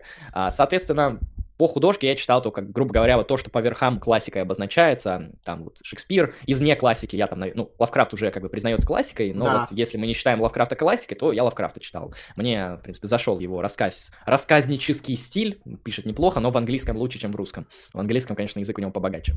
Ты и в оригинале читал, и, и в переводе. А, Ну да, у меня вот есть любимый рассказ, называется «Цвет э, иных миров». Наверное, на мой взгляд, один из лучших рассказов Лавкрафта. И концептуально, и стилистически. Хотя он очень сильно отличается от другого как бы типа его рассказов про всяких там догонов, ктухов, э, духов и прочих существ. На мой взгляд, «Цвет иных миров» — это более такое тонкое произведение, более точечное и, наверное, даже глубже, позволяющее понять вот этот э, так называемый ярлык, на который э, Лавкрафта насаживают, это вот антикосмизм так называемый, то, что в философии современной континентальной обозначается как антикосмизм. Вот, наверное, «Цвет иных миров» наилучшим способом это все описывает. И в «Цвете иных миров» очень много вот как, ну, я уверен, что везде, но именно там очень много таких вот метафор, э, связанных с лавкрафтовским стилем, когда как бы ты читаешь предложение, в котором множество эпитетов описывают неописуемое. Вот э, как бы такой парадокс, что языком пытается схватить то, что нельзя схватить, но что-то написал. И ты как бы остаешься с чувством, что что-то ты понял, но понял, что ничего не понял. Вот это вот как бы а, чувство присутствия вещи в себе, чувство присутствия чужого, иного, а, чего-то, что не схватывается вашей перцепцией, но есть. Есть и опасно. Это создает такой, а, ну, в поверхностном смысле даже ужас, а, страх, да, небольшой как бы микрокошмар, да, есть микроинсульт, а есть микрокошмар. Первое не одобряем, второе пойдет. То есть тебе вот такое, такой, такая литература, да, нравится? А, Мне разное нравится, но вот э, а- это вот чисто если на Лавкрафта фокусироваться, я бы сказал, мне нравится такая литература, которую можно как-то круто концептуально осмыслить и которая является ну, знакомой большому количеству людей. Потому что если бы я читал какую-то там литературу, которую там никто не читает, но я бы сказал, что она гениальная, я бы не смог ее ни с кем обсудить. Мгм. Более того, даже если я смог бы с кем-то ее обсудить, человеку было бы неинтересно. Там автор а, Бибуба Бибаками написал там замечательная книга а, «17 дней вареной весны». Каждый из вас читал в чате? Знаете, сейчас расскажу сюжет. И в этот момент всем становится похуй. Всем становится как бы заткнись нахер. А вот, на мой взгляд, в этом плане лучше читать то, что знают люди, и что-то, что а, помимо того, что знают люди, еще и как-то можно концептуально раскрыть, как бы увидеть за вот этим художественным повествованием некоторую а, концептуальную наполненность, которую можно хотя бы проинтерпретировать. Мгм, мгм, я тебя понял, да. Да, кстати, вот про такую малоизвестную литературу ты прав, что а, она вот мало помогает, потому что вот в частности философам, потому что примеры не иллюстративные, да, то есть вот там Мгм. легко там приводить в пример там братьев Карамазовых, потому что все, ну даже кто не читал, знают, да, типа про про про чё. Да, вот ты сказал там Лавкрафт. Даже люди, которые не читали, поним- ну, там, понимаю, да, вот если это какой-то, ну, малоизвестный автор, даже если он очень хороший, интересный, то просто люди не поймут э, м, о- от- отсылки. И ссылка будет немножко как бы в холостую э, произведена. Спасибо, кстати, Диан, забыл тебе сказать, спасибо за то, что заказал «Беременна в 16». Вот, мы обязательно... О, ге- гениальное произведение. Да, да, да, да, да, да, абсолютно, абсолютно. А, а, кстати, какая у тебя моральная позиция этическая вот по поводу... Ну, люд- давай вот начнем как бы с мягкого. А, Людей, которые готовы завести семью в 16. Ну, вот там парень 16 лет, девушка 16 лет, заводит ребенка. Вот как, как, как с твоей точки зрения? Ну, мне Нормально, кажется, нет? что- Потому что вот статус-кво, сейчас я вот как бы Ага. раскручу интуицию, статус-кво у, у большинства, по крайней мере, людей СНГшной культуры, это тупое быдло, а, как бы ненавижу их, за- залетело в 16, расстрелять, ну, в общем, такие вот гиперболизация очень жесткая идет, то, что это абсолютно всегда моральная вещь, как бы какой-то деонтологический Не, принцип ну, прям. Это, по-моему, пример вот того, что Гегель называл абстрактным мышлением, да, вот... э, Абс- абсолютно точно. Ты да. Же, ты же как бы советовал в свое время, статью, да, да, читать вот именно о том, кто мыслит абстрактно Гегеля. Очень хороший текст, э, такой очень простой и аналитический, да, то есть это, это стереотип, это... Э, ну тут вот смотри, Даниил Овчаренко, кстати, написал, что «Беременна в 16» это адаптация «Sixteen and Pregnant». Ну, неплохо, то есть русские умеют хорошие адаптации Просто делать. причем тут типа СНГ, СНГ Я имею в виду СНГ убеждения людей по поводу того, э, как относиться к людям, которые в 16 лет забеременели. А вот ты думаешь, в Штатах или там в Европе лучше относятся? Я просто не знаю, если честно. Я, я тоже, я вот именно за СНГ говорю, ну, как бы с людьми, с которыми общаюсь. Ну, Может, в там СНГ в Америке это наоборот. плохо воспринимается. Мне кажется, что, ну, слушайте, в конце концов, да, возраст это, ну, это цифры в паспорте, да. Э, сам по себе возраст нам мало говорит о человеке. Э, я знал очень серьезных, очень взрослых а, людей, а, которым было 16 лет, которые работали, а, которые там ну, могли поддерживать какой-то взрослые разговоры там на тему философии, которые были очень образованные, очень начитанные, которые учились в университете в 16 лет, да, есть и такие примеры. И, ну, мне кажется, что вопрос, ну, есть вопрос того, правильно или неправильно заводить детей, это вопрос не не того, сколько тебе лет, а вопрос того, а, насколько, насколько ты ответственным человеком являешься. И на самом деле а, люди, которые говорят, что вот те, кто заводит ребенка в 16, они совершают что-то неправильное, эти люди, они, мне кажется, очень сильно переоценивают уровень ответственности и сознательности людей, как, большинства людей, которые заводят детей в 20, в 25, в 30 и так далее, потому что большинство, ну не большинство, но огромное количество родителей Э, они заводят ребенка, будучи долбоебами, на самом деле. И дело не в возрасте, дело просто в том, что это люди, э, ну, которые безответственные, которые заводят ребенка, не очень сами понимая, э, зачем и что они, собственно, ребенку могут дать своему. И вот, и поэтому мне кажется, что да, наверное, большинство людей, которые заводят ребенка в 16 лет, они не готовы к этому. Это, я думаю, близко к тому, чтобы оказаться правдой. Проблема в том, что большинство людей, которые ребенка заводят в 20 и в 25, они тоже к этому ни хрена не готовы. Вот. Uh... Ну да, можно просто сказать, большинство людей, они не готовы, да и все там. Да, а по поводу того, что я повторяю, тут говорят, что я повторяю либертарианские тейки, uh, ну, я бы повторял, наверное, либертарианские тейки, если бы я считал, что там брак и отношения между 16-летним а, человеком и человеком, который намного старше его, это что-то нормальное. Я это не считаю нормальным, да, я считаю, что э, отношения двух подростков или двух молодых людей это более нормальная ситуация, чем отношения взрослого и подростка, потому что отношения взрослого и подростка это часто отношения, в котором один манипулирует, а вторым манипулирует, да, в котором один это э, там мужчина, иногда женщина, которая удовлетворяет свою похоть и свое просто желание контроля, э, да, а второй, э, ну, второй человек недостаточно опытен, чтобы это понять. В то время как отношения двух 16-летних людей, или там человек, которому 16, человек, которому 18, э, я считаю, э, ну, более здоровым примером, да, более, более равным. Поэтому мне кажется, что ну, у меня тут нет предрассудков. Типа, вот если я узнаю, что есть какая-то пара молодых людей, у которых ребенок, я скажу хорошо, надеюсь, что они будут хорошими родителями, а не такими, как, возможно, большинство родителей в, современном, в современной России, в современном мире. Да, ну, безотносительно того, во сколько лет они решили ребенка завести. Да, это, на мой взгляд, в принципе, здравый тезис, а, который как раз-таки прекрасно иллюстрирует, как мы от, по Гегелю, от абстрактного мышления, мышления общими какими-то предрассудками, а, я бы еще назвал, знаете, у меня было альтернативное название статьи Гегеля, не абстрактное мышление, а поверхностное мышление. Вот, mm-hmm. Мне кажется, это, в принципе, то, о чем говорит Гегель. И чем больше мы начинаем как бы анализировать, а, и здесь мы до сих пор как бы анализировали только уровень абстракции, то есть мы не говорили о каких-то конкретных вещах. Если же мы дойдем до анализа уже реальной ситуации, чем будет, вот, например, Васил заниматься ближе к вечеру, когда вы будете смотреть «Беременна в 16», там вы можете обнаружить, что вот еще больше частностей позволяют как бы менять мнение и корректировать его в большей степени, чем вот э, то самое поверхностное мышление, которое, ну, часто просто выглядит как абсолютная дичь и предрассудок. На мой взгляд, это так. Вот, э, хотя, конечно, ну, зачастую, вот «Беременна 16», она, э, эта передача, я имею в виду, она между, перед нами рисует не самые ну, приятные, не самые, как бы... Благополучные Благополучные, примеры. да, но тут же, тут проблема не в возрасте, да, тут проблема в том, что, ну...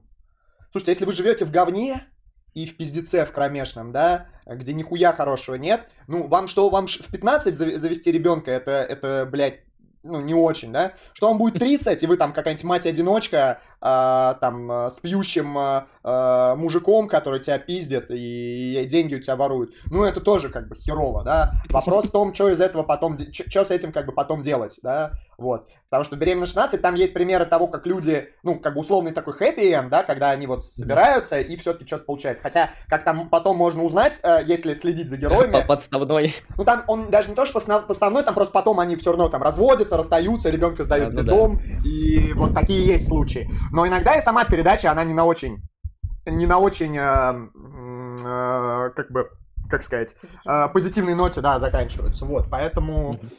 От трагедии в комедию оно, да. Да, все по Марксу. Сначала как трагедия, потом как фарс и, и, и наоборот. Вот, эм, да. Спрашивали давно, довольно еще в начале стрима, mm-hmm. почему я ушел из вышки. А, я ушел из вышки по э, нескольким причинам. Если их как-то суммировать, а, просто я не хотел учиться вот дальше. Потому что мне не особо понравилось вышки в сравнении с РГГУ. Мне, у меня возникли определенные проблемы с ну, так по академической части, то есть не одобрили тему, по которой я хотел защищаться. И потому что мне на тот момент мне хотелось больше заниматься вот э, стримами, какой-то, ну, я не знаю, можно назвать публичной деятельностью, вот, э, как, ну, тем вот, чем я занимаюсь, как, э, как, как, как блогер, как вот, как Васил из Елды Богов, которого вы знаете, вот. Спрашивают, да, я ушел, да, я ушел, получается, год на, ну, в, в, вот сейчас учебный год кончается, в начале этого учебного года, это мой, получается, второй курс, начало второго курса, а, я ушел, да, год я проучился. Вот, а, спрашивают, продолжу ли я обучение собственными силами, но я его по факту продолжаю, в том плане, что я все равно что-то читаю и даже немножко пишу, вот, немножко, вот. А, дай, дай угадаю, точнее, задам вопрос, пишешь от руки или печатаешь? Я не помню, когда я последний раз писал от руки. Вот это, знаешь, у меня, у меня недавно тоже некоторый такой ужас наступил, ну как, осознание, знаешь, когда, когда лишились и начинаем понимать, что произошло. А, ну, соответственно, пока я учился на бакалавре, там пишешь от руки пиздец, то есть а все тетради засраны, все ручки кончились. Э, у меня вот нет, пишешь. кстати, не было, так, мне не знаком этот опыт. Я, дело в том, а... что я, э, я писал на планшете, то есть я, mm-hmm. и многие, кстати, у нас были с ноутбуками, или с, ну, с, с этими, с, с гаджетами. С макбуками, да, с гаджетами, некоторые на телефон, и диктофоном, у нас было очень популярно лекции записывать на диктофон. Ну да, это... это а вы писали от, в тетрадку, да, от руки? Uh, да, да, то есть у нас на самом деле, знаешь, даже э, не во время каких-то лекций, часто бывало такое, что нужно, смотреть, ну там, на дом домашка какая-нибудь, там 50 конспектов каких-нибудь напишите, там законспектируйте это, то и так далее. Uh, и, в общем, очень много я от руки писал, и в какой-то момент это, от этого тошнило, от этого не нравилось, а, но как-то было прикольно. А потом, соответственно, когда переходишь на магистратуру, всех хуй забили, то есть с тебя только требуют эм, письменную отчетность, а, имеется в виду печатную, там mm-hmm. всякие там эти вот бланки, всякие там, не знаю, научно-исследовательские работы, в общем, все, все, что требует, печатное становится. Кстати, если Discord вылетит, то вернусь, это если что, предупредил. А у тебя проблемы а, начались какие-то с Дискордом? Да мне это так, я на всякий случай. Ладно, интуиция, окей, интуиция. Окей. До, ну, да, дискурсивное помню, понимание схватываешь что-то. Я помню, что у тебя он иногда что-то, да, фигней страдает. Вот, соответственно, когда вот буквально перестали требовать писать от руки, я от этого освободился, я такой вот год почти не писал, и вот недавно, ну, точнее, в новом году я такой, блин, нет, надо что-то писать, потому что это интересно, это мелкая моторика, это позволяет как-то чуть глубже продумывать те или иные тейки, как-то, ну, вот, заниматься именно самостоятельным мышлением, и что-то в этом есть, даже, знаешь, какая-то ритуальная эстетика, что-то mm-hmm. вот такое вот отдельное в этом я нахожу, и я даже попросил близкого мне человека на Новый год подарить мне, а, ну, такую большую книжку письменную, А4 формата. Альбом, альбом для записи, да?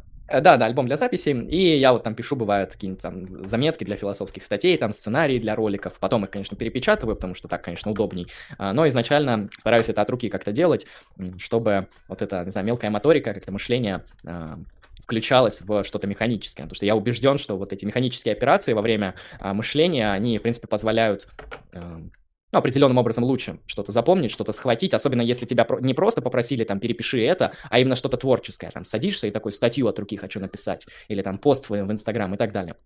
Так что, на мой взгляд, вот писать от руки есть что-то в этом, и я бы не советовал забрасывать, а, потому что, ну, что, на мой взгляд, важно. Я еще ежедневник отдельно веду, где там я всякие там расписания ставлю и так далее. Он довольно прагматичная вещь, эффективная вещь, там, что будет, ты видишь, что надо, пометил, э, чисто там маркером или э, какой-нибудь ручкой, и нормально. Так что на, на подумать тезис. Понял, да, понял. Ну, то есть у тебя вот есть эта как бы практика письма вот как что-то как что-то ценное, да, вот что ты не хотел э, бы. Я просто, э, у меня, ну, у меня брат двоюродный, младше меня, и, э, так, я его ебу, блядь.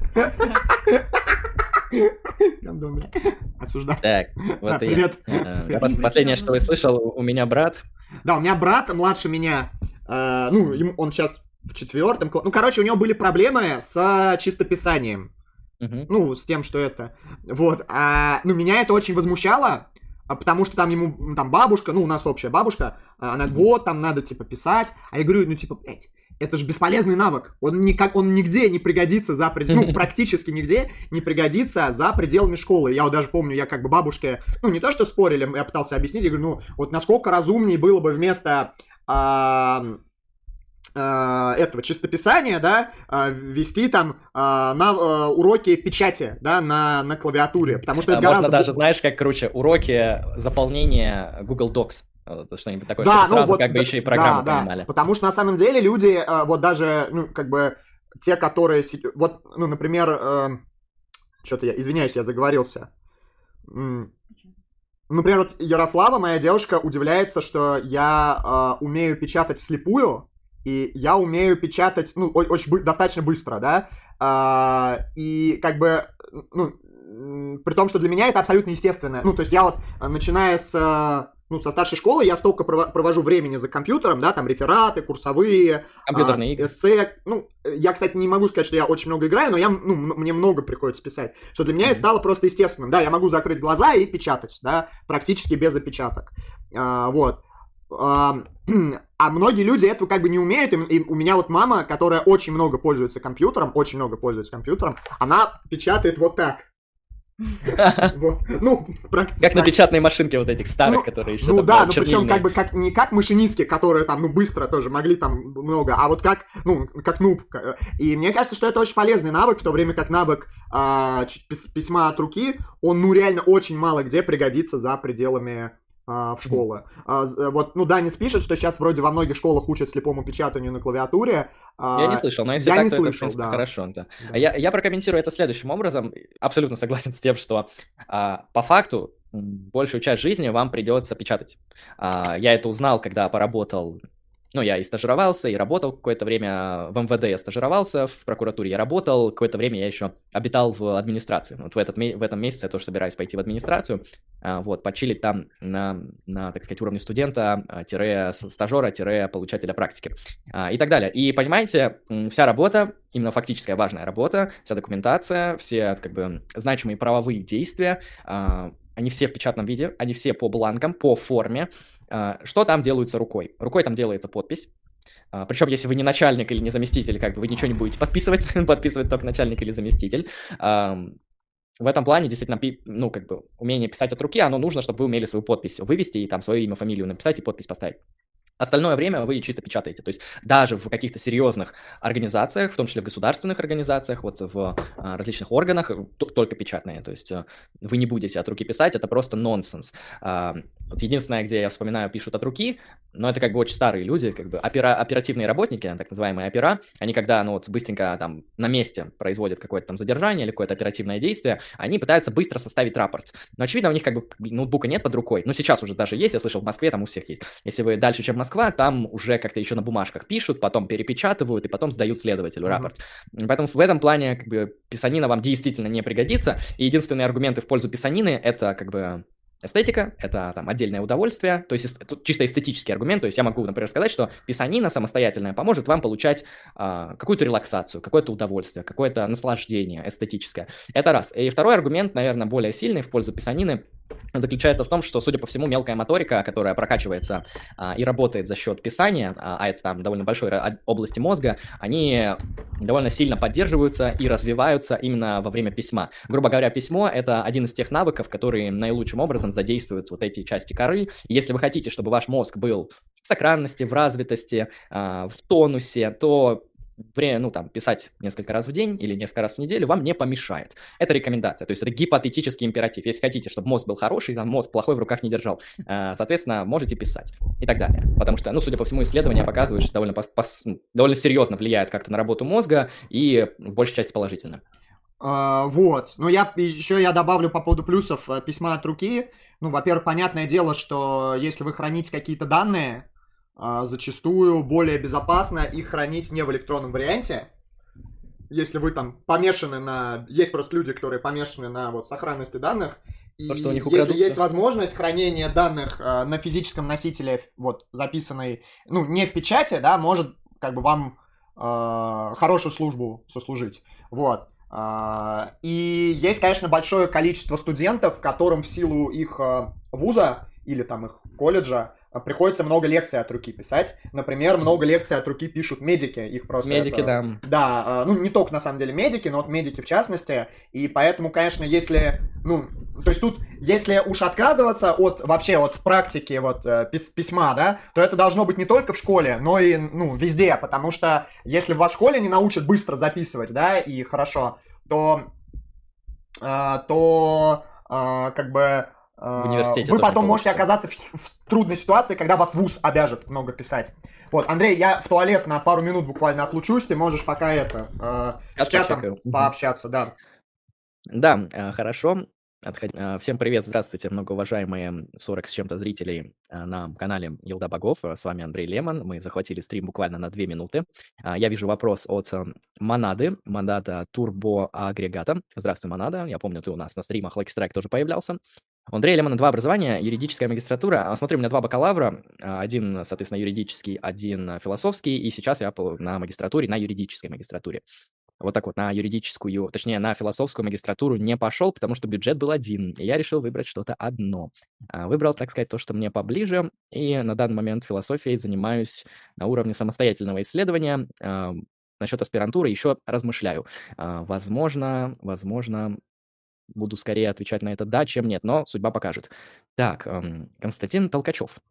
Андрей, у вас голос такой приятный, прямо бархатный. Я не могу, вам бы АСМР записывать. Ну, Константин, ты можешь э, приходить на наши стримы, на стримы Like Strike Philosophy. Возможно, мы даже отдельно для тебя будем произносить отдельные ASMR или AMSRBNN а, фразы, вот, чтобы ты от этого получал некоторое стороннее удовольствие. Так что а, приходи. Ну, в любом случае, спасибо за комплимент. А на самом деле голос, риторика для меня играют очень важную роль в моей ценностной системе. Очень часто мы на нашем канале Like Strike Philosophy говорим про риторику, у нас есть эм, с Алексеем, а, у Алексея из-за того, что он музыкант, у него есть понимание того, что такое вокал, как это работает, и вот у него, грубо говоря, есть вокальные способности, у меня есть риторические способности, потому что я отдельно ходил, когда еще в школе был, в кружке ораторского мастерства, потом в институте я отдельно ходил на курсы тоже такого ораторского а, и актерского мастерства, так что я просто считаю, что вот способность красиво, грамотно интересно, эстетично говорить, это один из самых фундаментально важных навыков, который необходим вам в жизни. То есть, знаете, вот часто критикуют Аристотеля за то, что он в добродетель записывает как бы спорные вещи, например, остроумие. То есть, ну а что, если человека нет чувства юмора, все, она морален? Да. Это скучный мудак, а, а что, неправда, что ли? Я, вот у меня такая же позиция, наверное, по риторике, если у человека очень плохо с риторикой, а, то я буду считать его скорее порочным. Вот, так же, как Аристотель, человека без чувства юмора считает порочным. Вот Аристотель ничего не писал про риторику, но вот я, может быть, напишу. А, примерно так. Но это моя система ценностей, она, так сказать, тупо пацанская, тупо с подъезда. Привет, Васил. Подошел. Да, привет, там есть и... вопрос с донатом есть, можем там поотвечать. Вопрос с донатом пока, по-моему, нету. Друзья, задавайте какие-нибудь про, вот, про видео про пикап, прикольный вопрос. Были ли у вас проблемы в связи с видео про пикап? Как-никак, это был хлеб Васила. Кстати, а мы, мы, мы решили, я не знаю, заказывали ли вам этот вебинар по пикапу, я надеюсь, не закажут, потому что а, мы сразу поняли, я как бы твой вебинар по пикапу смотрел, я даже о нем отзывался на одном из наших первых совместных мы обсуждали немножко, да, да, да. Да, что это гениальное произведение искусства, что люди приходят там узнать про то, как телки тачки, там, тебя телок склеить тачки купить, вот, а там слышат про Аристотеля, что там философия любви, там, начинается. Ну, это, на мой взгляд, действительно гениальный контент, потому что это концептуальный анализ как бы любви. Это очень интересно, мне понравилось. Мы решили как бы, ну, люди-то ждали другого. И мы на Lucky Strike решили записать. Ну вот действительно, вебинар по пикапу, вы там заходите, там начинаются пацанские советы из разряда, эй, братан, не бойся, а, тянка не убежит, подойди, скажи там все дела, там подкати нормально, будь как мужик, что ты как лох. А, соответственно, наш вебинар по пикапу, он носит волчий характер. Это изначально волкологическое исследование и не более. А, вот, и я думаю, мы вот с Василием хлеб разделим так, что его вебинар это философское исследование, а наше исследование волкологическое и не более. Ради, ради бога, я на самом деле не претендую на то, что пикап это какая-то тема зарезервированная за мной. Более того, я, по сути, ее, кроме этого вебинара, особо и не касался. Э, ну, ни до, ни после, поэтому вообще, вообще ради, ради бога, пусть, пусть контент э, на эту тему плодится и множится. Вот вопрос от Ивана интересный. Как изучать философию Хикану? В плане книжки почитать окей, а спорить ты не с кем? Считаешь ли спор важной частью изучения философии? Э, отличный вопрос. Это вопрос, который отсылает к философии образования и к метафилософии. Ну, то есть, как должна делаться философия, как должна изучаться, в том числе вот, практиковаться философия. Это вопрос, который меня интересовал в связи с позицией Платона. То есть, меня, наверное, Платон это наиболее такая примечательная фигура, которая больше всего создает таких вопросов и загадок по поводу того, как вообще должна именно практиковаться философия. Потому что все мы знаем вот про современные платоноведческие исследования, посвященные тому, что у Платона было тайное неписанное учение, которое он рассказывал в своей школе.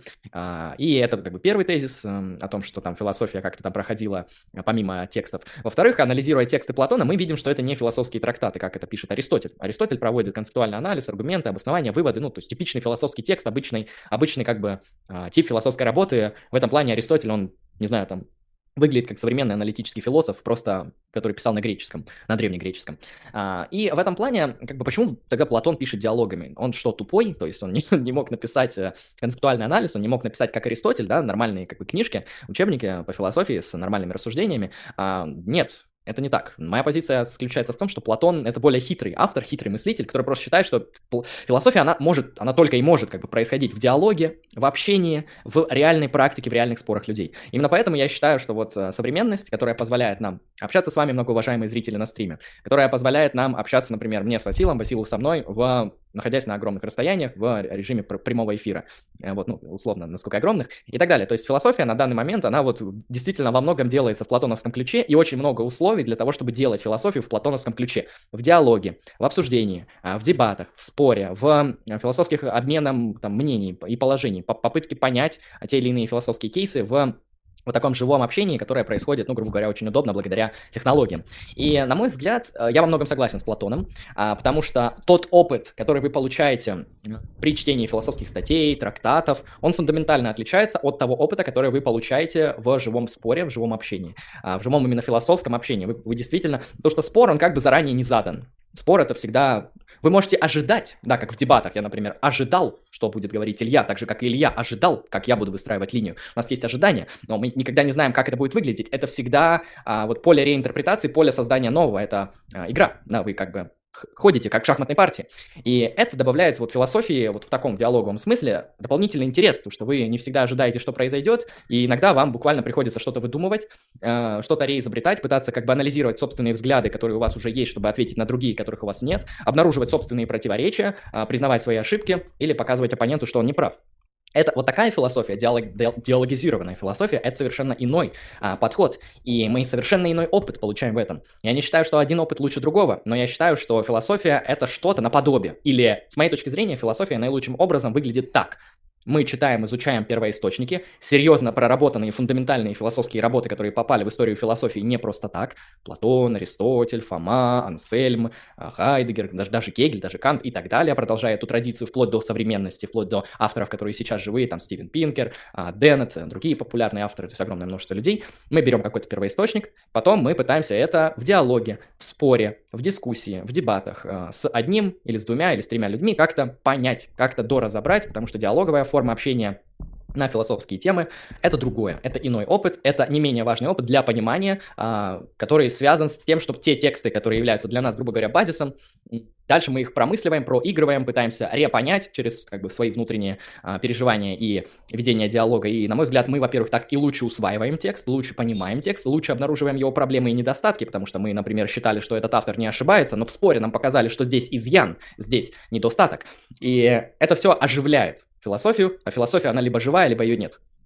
Угу, угу, угу. Ну вот смотри, а вот Джейсон Байп тут спрашивает, у меня, в принципе, тоже была эта мысль, что перед тем, как зайти в дебаты, придется провести свой концептуальный анализ, проработать аргументы и так далее. Не ложная ли это дихотомия между спором и вот, э, ну, Изучением размышлением наедине с собой? Да. А, понимаешь, а, проблема заключается в том, что когда ты делаешь это самостоятельно, высока вероятность и риск того, что ты это будешь э, делать менее эффективно, чем с другим человеком. А, о чем я здесь говорю? О том, что ну, люди, когда они самостоятельно что-то промысливают, они могут очароваться собственным мышлением, они могут очароваться последовательностью ходов, они могут не сосредотачиваться на чем-то долго, и могут что-то перескочить, что-то не заметить, что-то не увидеть, а, что-то воспринять как э, более значимое, чем оно на самом деле является, более значимым что-то выдать а, и так далее. То есть, конечно же, никто не отрицает, что ваши ментальные мощности позволяют вам в одиночку это все делать, а, но делая это в диалоге, делая это в коммуникации, на мой взгляд, просто эффективность вот так вот качественно возрастет, не то что количественно, потому что занимаясь собственным концептуальным анализом, э, это хорошо, вы можете это делать, и так люди делают. А, но когда вы как бы занимаетесь концептуальным анализом как-то вместе, вот, или вот, например, я сейчас позанимался, потом Васил меня прокомментировал, и мы такие, а, ну, я выдал хреновое определение, давай попробуем еще что-то выдать. Или, например, что предложишь ты? Почему мое не подходит, а предложи ты? И вот вот в такой диалоговой форме мы можем а, намного эффективнее, на мой взгляд, чисто педагогически обнаружить то, что мы ищем, да, чем бы оно ни было, а, чем в Солянова. Хотя в Солянова тоже можете. То есть это mm-hmm. не значит, что в Солянова невозможно, но менее эффективно, я так считаю. Ну, мне кажется, что этот вопрос изначально был про хика... с позиции хикана, да, как изучать. Но мне кажется, если у вас Довольно нету... просто, да. Заходи на стримы, находи сообщество. Ну, то есть, если ты совсем хикан, то есть ты не можешь общаться с людьми, э, пиши конспекты, пиши тексты, потом перечитывай эти тексты как что-то отчужденное. То есть, представь, что этот текст написал кто-то другой, и критикуй этот текст. Ну, я просто не знаю, когда говорят о хикане, имеются в виду какие-то вот прям, э, ну, такие серьезные формы аутизма, когда человек, вот он не может как бы вообще с другим человеком на контакт выйти, мне кажется, такому человеку в первую очередь надо заниматься не философией, а лечением. А, но если мы говорим про хикана, ну просто как бы не очень комфортно общаться, ну привыкни, ну как бы раз, раз ну ты же мужественный человек, развивай в себе добродетель мудрости, мужество, общение с другими людьми, открытости, а, способности мыслить, там, не знаю, собирайтесь в Дискорде, собирайтесь в конфах, а, общайтесь на стриме со стримерами, там, присылайте донаты и так далее. То есть, если мы говорим о крайней патологии, то есть хикан вообще аутист, то как бы крайний случай сложно ответить. Если ты ты как бы просто, ну, тебе не очень комфортно, научись. Это несложно. Uh-huh, uh-huh. Вот. Э, спрашивают, Андрей, сколько тебе лет и как, кто ты по образованию? То есть у тебя э, как вот, э, как, как а ты, ты получил а, Отходил, я ответил про образование. А, окей, окей. И сколько тебе лет? А лет, а, я не скажу, пока, пока что не скажу. Понятно. А у тебя не указан, да, нигде возраст? Нет, у меня только дата Все, рождения. Так что, так Ой, что... какая дата рождения? У меня указано этот... Число, число. Да, это число рождения. Да. Короче, да, возраст вот... Эль Секрето. Да, Эль Секрето. Вот, ну, какие еще у вас, друзья, вопросы ко мне или в, в Андрея? Я думаю, можно еще минут там 10-15 Давайте, да, финальные, я там, отправлю. Финальные ну, да. пара-тройка вопросов. Mm. Что вам, что вас интересует? Как ухаживает за волосами? Ну, давай отвечу. Это вопрос э, такой. Ну, во-первых, я их э, мою. Мою я их а, через два дня обычно. То есть... Э, Часто. А, ну, мне, да, мне, я раньше мыл каждый день, потом мне сказали часто, я сейчас как бы через два, но я как понял, это все равно много. У меня просто есть какая-то вот... Э, моему организму очень некомфортно, когда, когда голова засаливается, она довольно быстро засаливается, то есть там 2-3 дня не помыть волосы, они сразу салом покрываются, и для меня это как бы признак того, что их надо мыть. Но говорят, надо еще подождать, чтобы вообще так прям нормально салом намазать, э, и хорошо, чтобы было. А вот, поэтому я пока еще разбираюсь, как лучше мне за эти. Ну, пока не попадали, то есть мне пока нормально, вроде растут. А вот, мою там раз в два дня, наверное, буду увеличивать. Хотя из-за того, что лето, как бы жарко, сами понимаете, наверное, даже не придется. А вот, мою их не только шампунем, но и бальзамом. Вот бальзам я использую практически каждый раз, потому что, ну, волосы надо бальзамировать, волосы надо а, увлажнять, чтобы они не секлись там, не не сушились и так далее. Поэтому бальзамами обязательно пользуйтесь, особенно если вы а, красили, осветляли волосы, вот как, например, это сделал я. А ты осветлял, да, соответственно? А, да, я очень давно еще осветлил, они у меня сейчас уже отросли, как видите, у меня вот корни, они да, естественного да, да. цвета, я когда завязываю хвост, там даже не видно то, что у меня с волосами что-то не то. Понятно, понятно. А, что-то я хотел, кстати, сказать, или на что-то... Блин, забыл. Да, я напоминаю всем, что у нас, ну, в идеале на следующей неделе будет стрим с Андреем и Павлом Патрикеевым. Втроем мы продолжим обсуждение э, морального реализма и метаэтического когнитивизма. Вот, то есть будем спасать мораль от э, плохих парней нигилистов. Вот. которые говорят, Да. что моральные утверждения бессмысленны, что они ни к чему не отсылают, что как бы мораль относительна, и вот все вот эти штуки будем стараться разбить. Да, поэтому, когда будет, обязательно. Первая Приходите. часть на канале Lucky Strike Philosophy. Если кто-то не смотрел, перейдите по ссылочке, подпишитесь и посмотрите, не забудьте лайк поставить. Вот. Кем Андрей работал в МВД? А, Помощником следователя. А, Помощником следователя отдела полиции.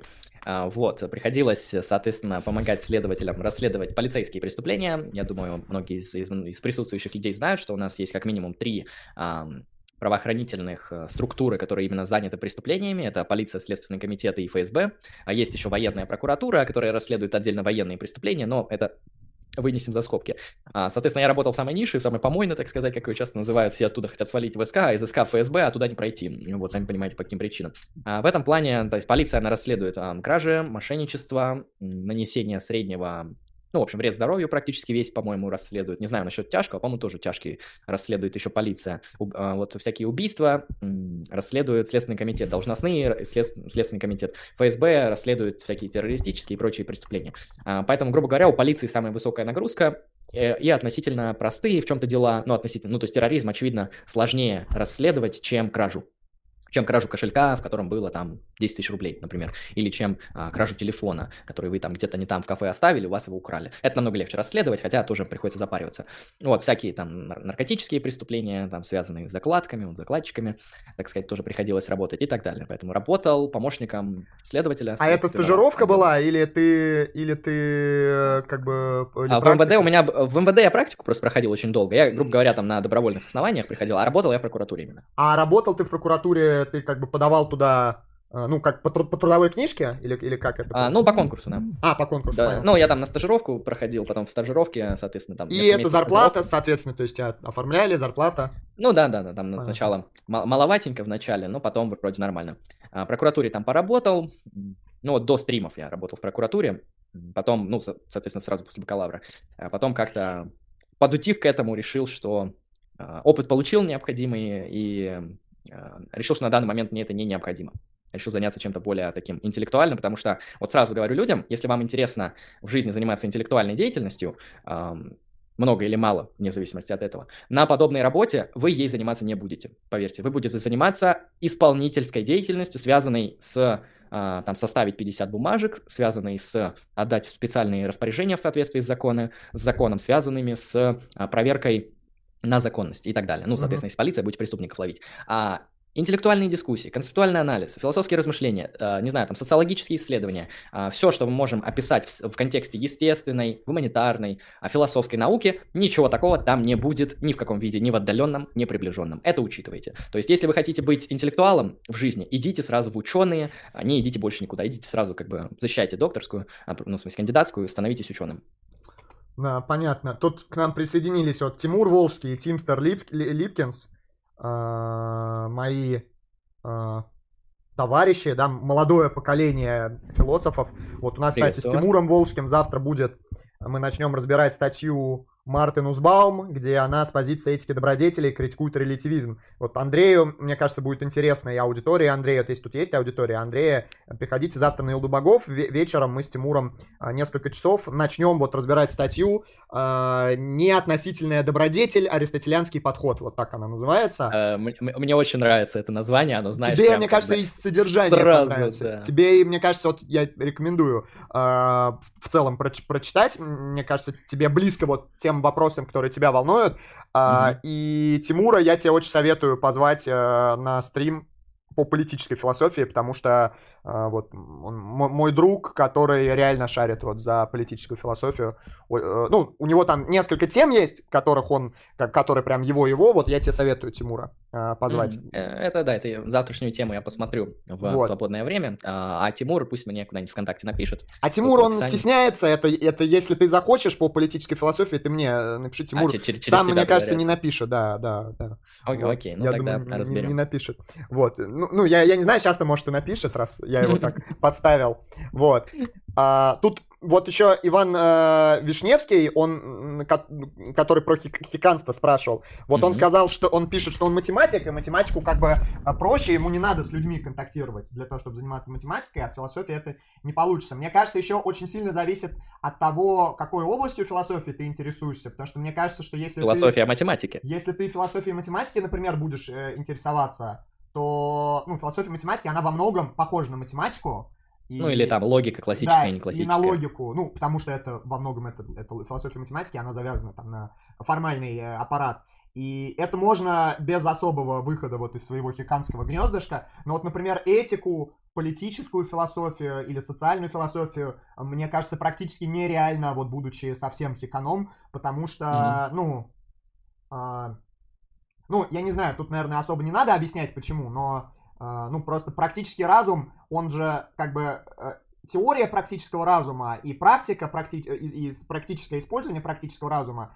это два подмножества одного множества, да, и для того, чтобы теоретизировать а, по поводу этики, а, тебе хорошо бы ну, самому понимать, как, лю- как люди реально мыслят об этике. Вот, быть чутким к каким-то этическим проблемам, а, ну, практическим проблемам в широком смысле, да, к тем, какие ну, мнения да. есть. Они часто завязаны на эмоции, эмоции да, подразумевают да, какую-то да. включенность человека в участие. Я бы еще сказал, а, это не будет работать, точнее, в этот список я бы еще добавил, помимо практической философии, еще там свободу воли, сознание, вот что-нибудь такое тоже. Мне, моральная ответственность, эти все кейсы, мне кажется, они тоже требуют такого широкого понимания. Даже метафизика, да, потому что метафизические картины, они часто очень так вот требуют определенного дискуссионного осмысления, именно не узкие метафизические доктрины, да, когда там два аристотелика спорят, э, что там куда, а вот когда там, не знаю, там гегельянец спорит с физикалистом каким-нибудь современным, есть такое можно представить, но, например, тут, мне кажется, тоже важно как бы именно реального человека, реального носителя встречать и смотреть, как он это все понимает и защищает. Вот, так что такие дела. А, ну, хорошо, наверное, на этой вот ноте можно и закончить, да, я думаю, угу. как раз да, 10 да. минут мы где-то поговорили. Я а... тогда скажу кратенько за эту заключительную давай, речь. Давай, Спасибо давай. большое, Васил, что провели сегодня интересный стрим. Хорошо Поговорили, посидели. на мой взгляд, довольно прикольно. Вот, следующий стрим, когда у нас будет с Павлом, с Патрикеем, он будет уже тематический. Будем объяснять вам, почему моральные формы антиреализма а, менее достоверные и менее достойные для принятия, чем все остальное. Поэтому обязательно приходите. Кому понравился контент с моей стороны, гипотетический императив вам формулирую. Если вам понравился контент с моей стороны, то обязательно а, подпишитесь на канал Extract Philosophy. А, у нас выходят а, тематические подкасты на различные темы. А, последние два довольно интересных, на мой взгляд, подкаста у нас вышли по Хайдегеру и по Вингенштейну. У Хайдегера мы разбирали его как бы бытие и время, то есть концепцию дизайн можете найти на канале, там лежит.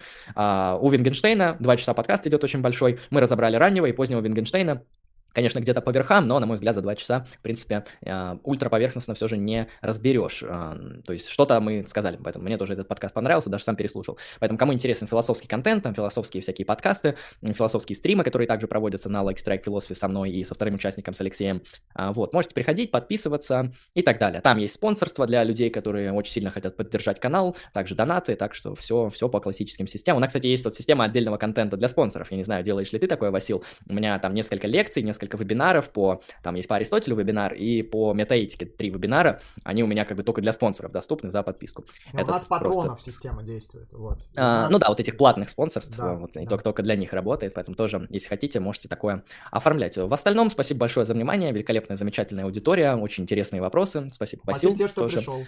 Спасибо, да, без проблем. Было вот. круто. Да, давай, спокойной ночи заранее. Еще будем на связи. И на да, связи всем... по поводу будущего стрима. Да. Хорошо. А, в общем, да, хорошего вам просмотра видео. Всем прекрасного настроения. С вами был я, Андрей Лемон. Всем удачи и всем пока.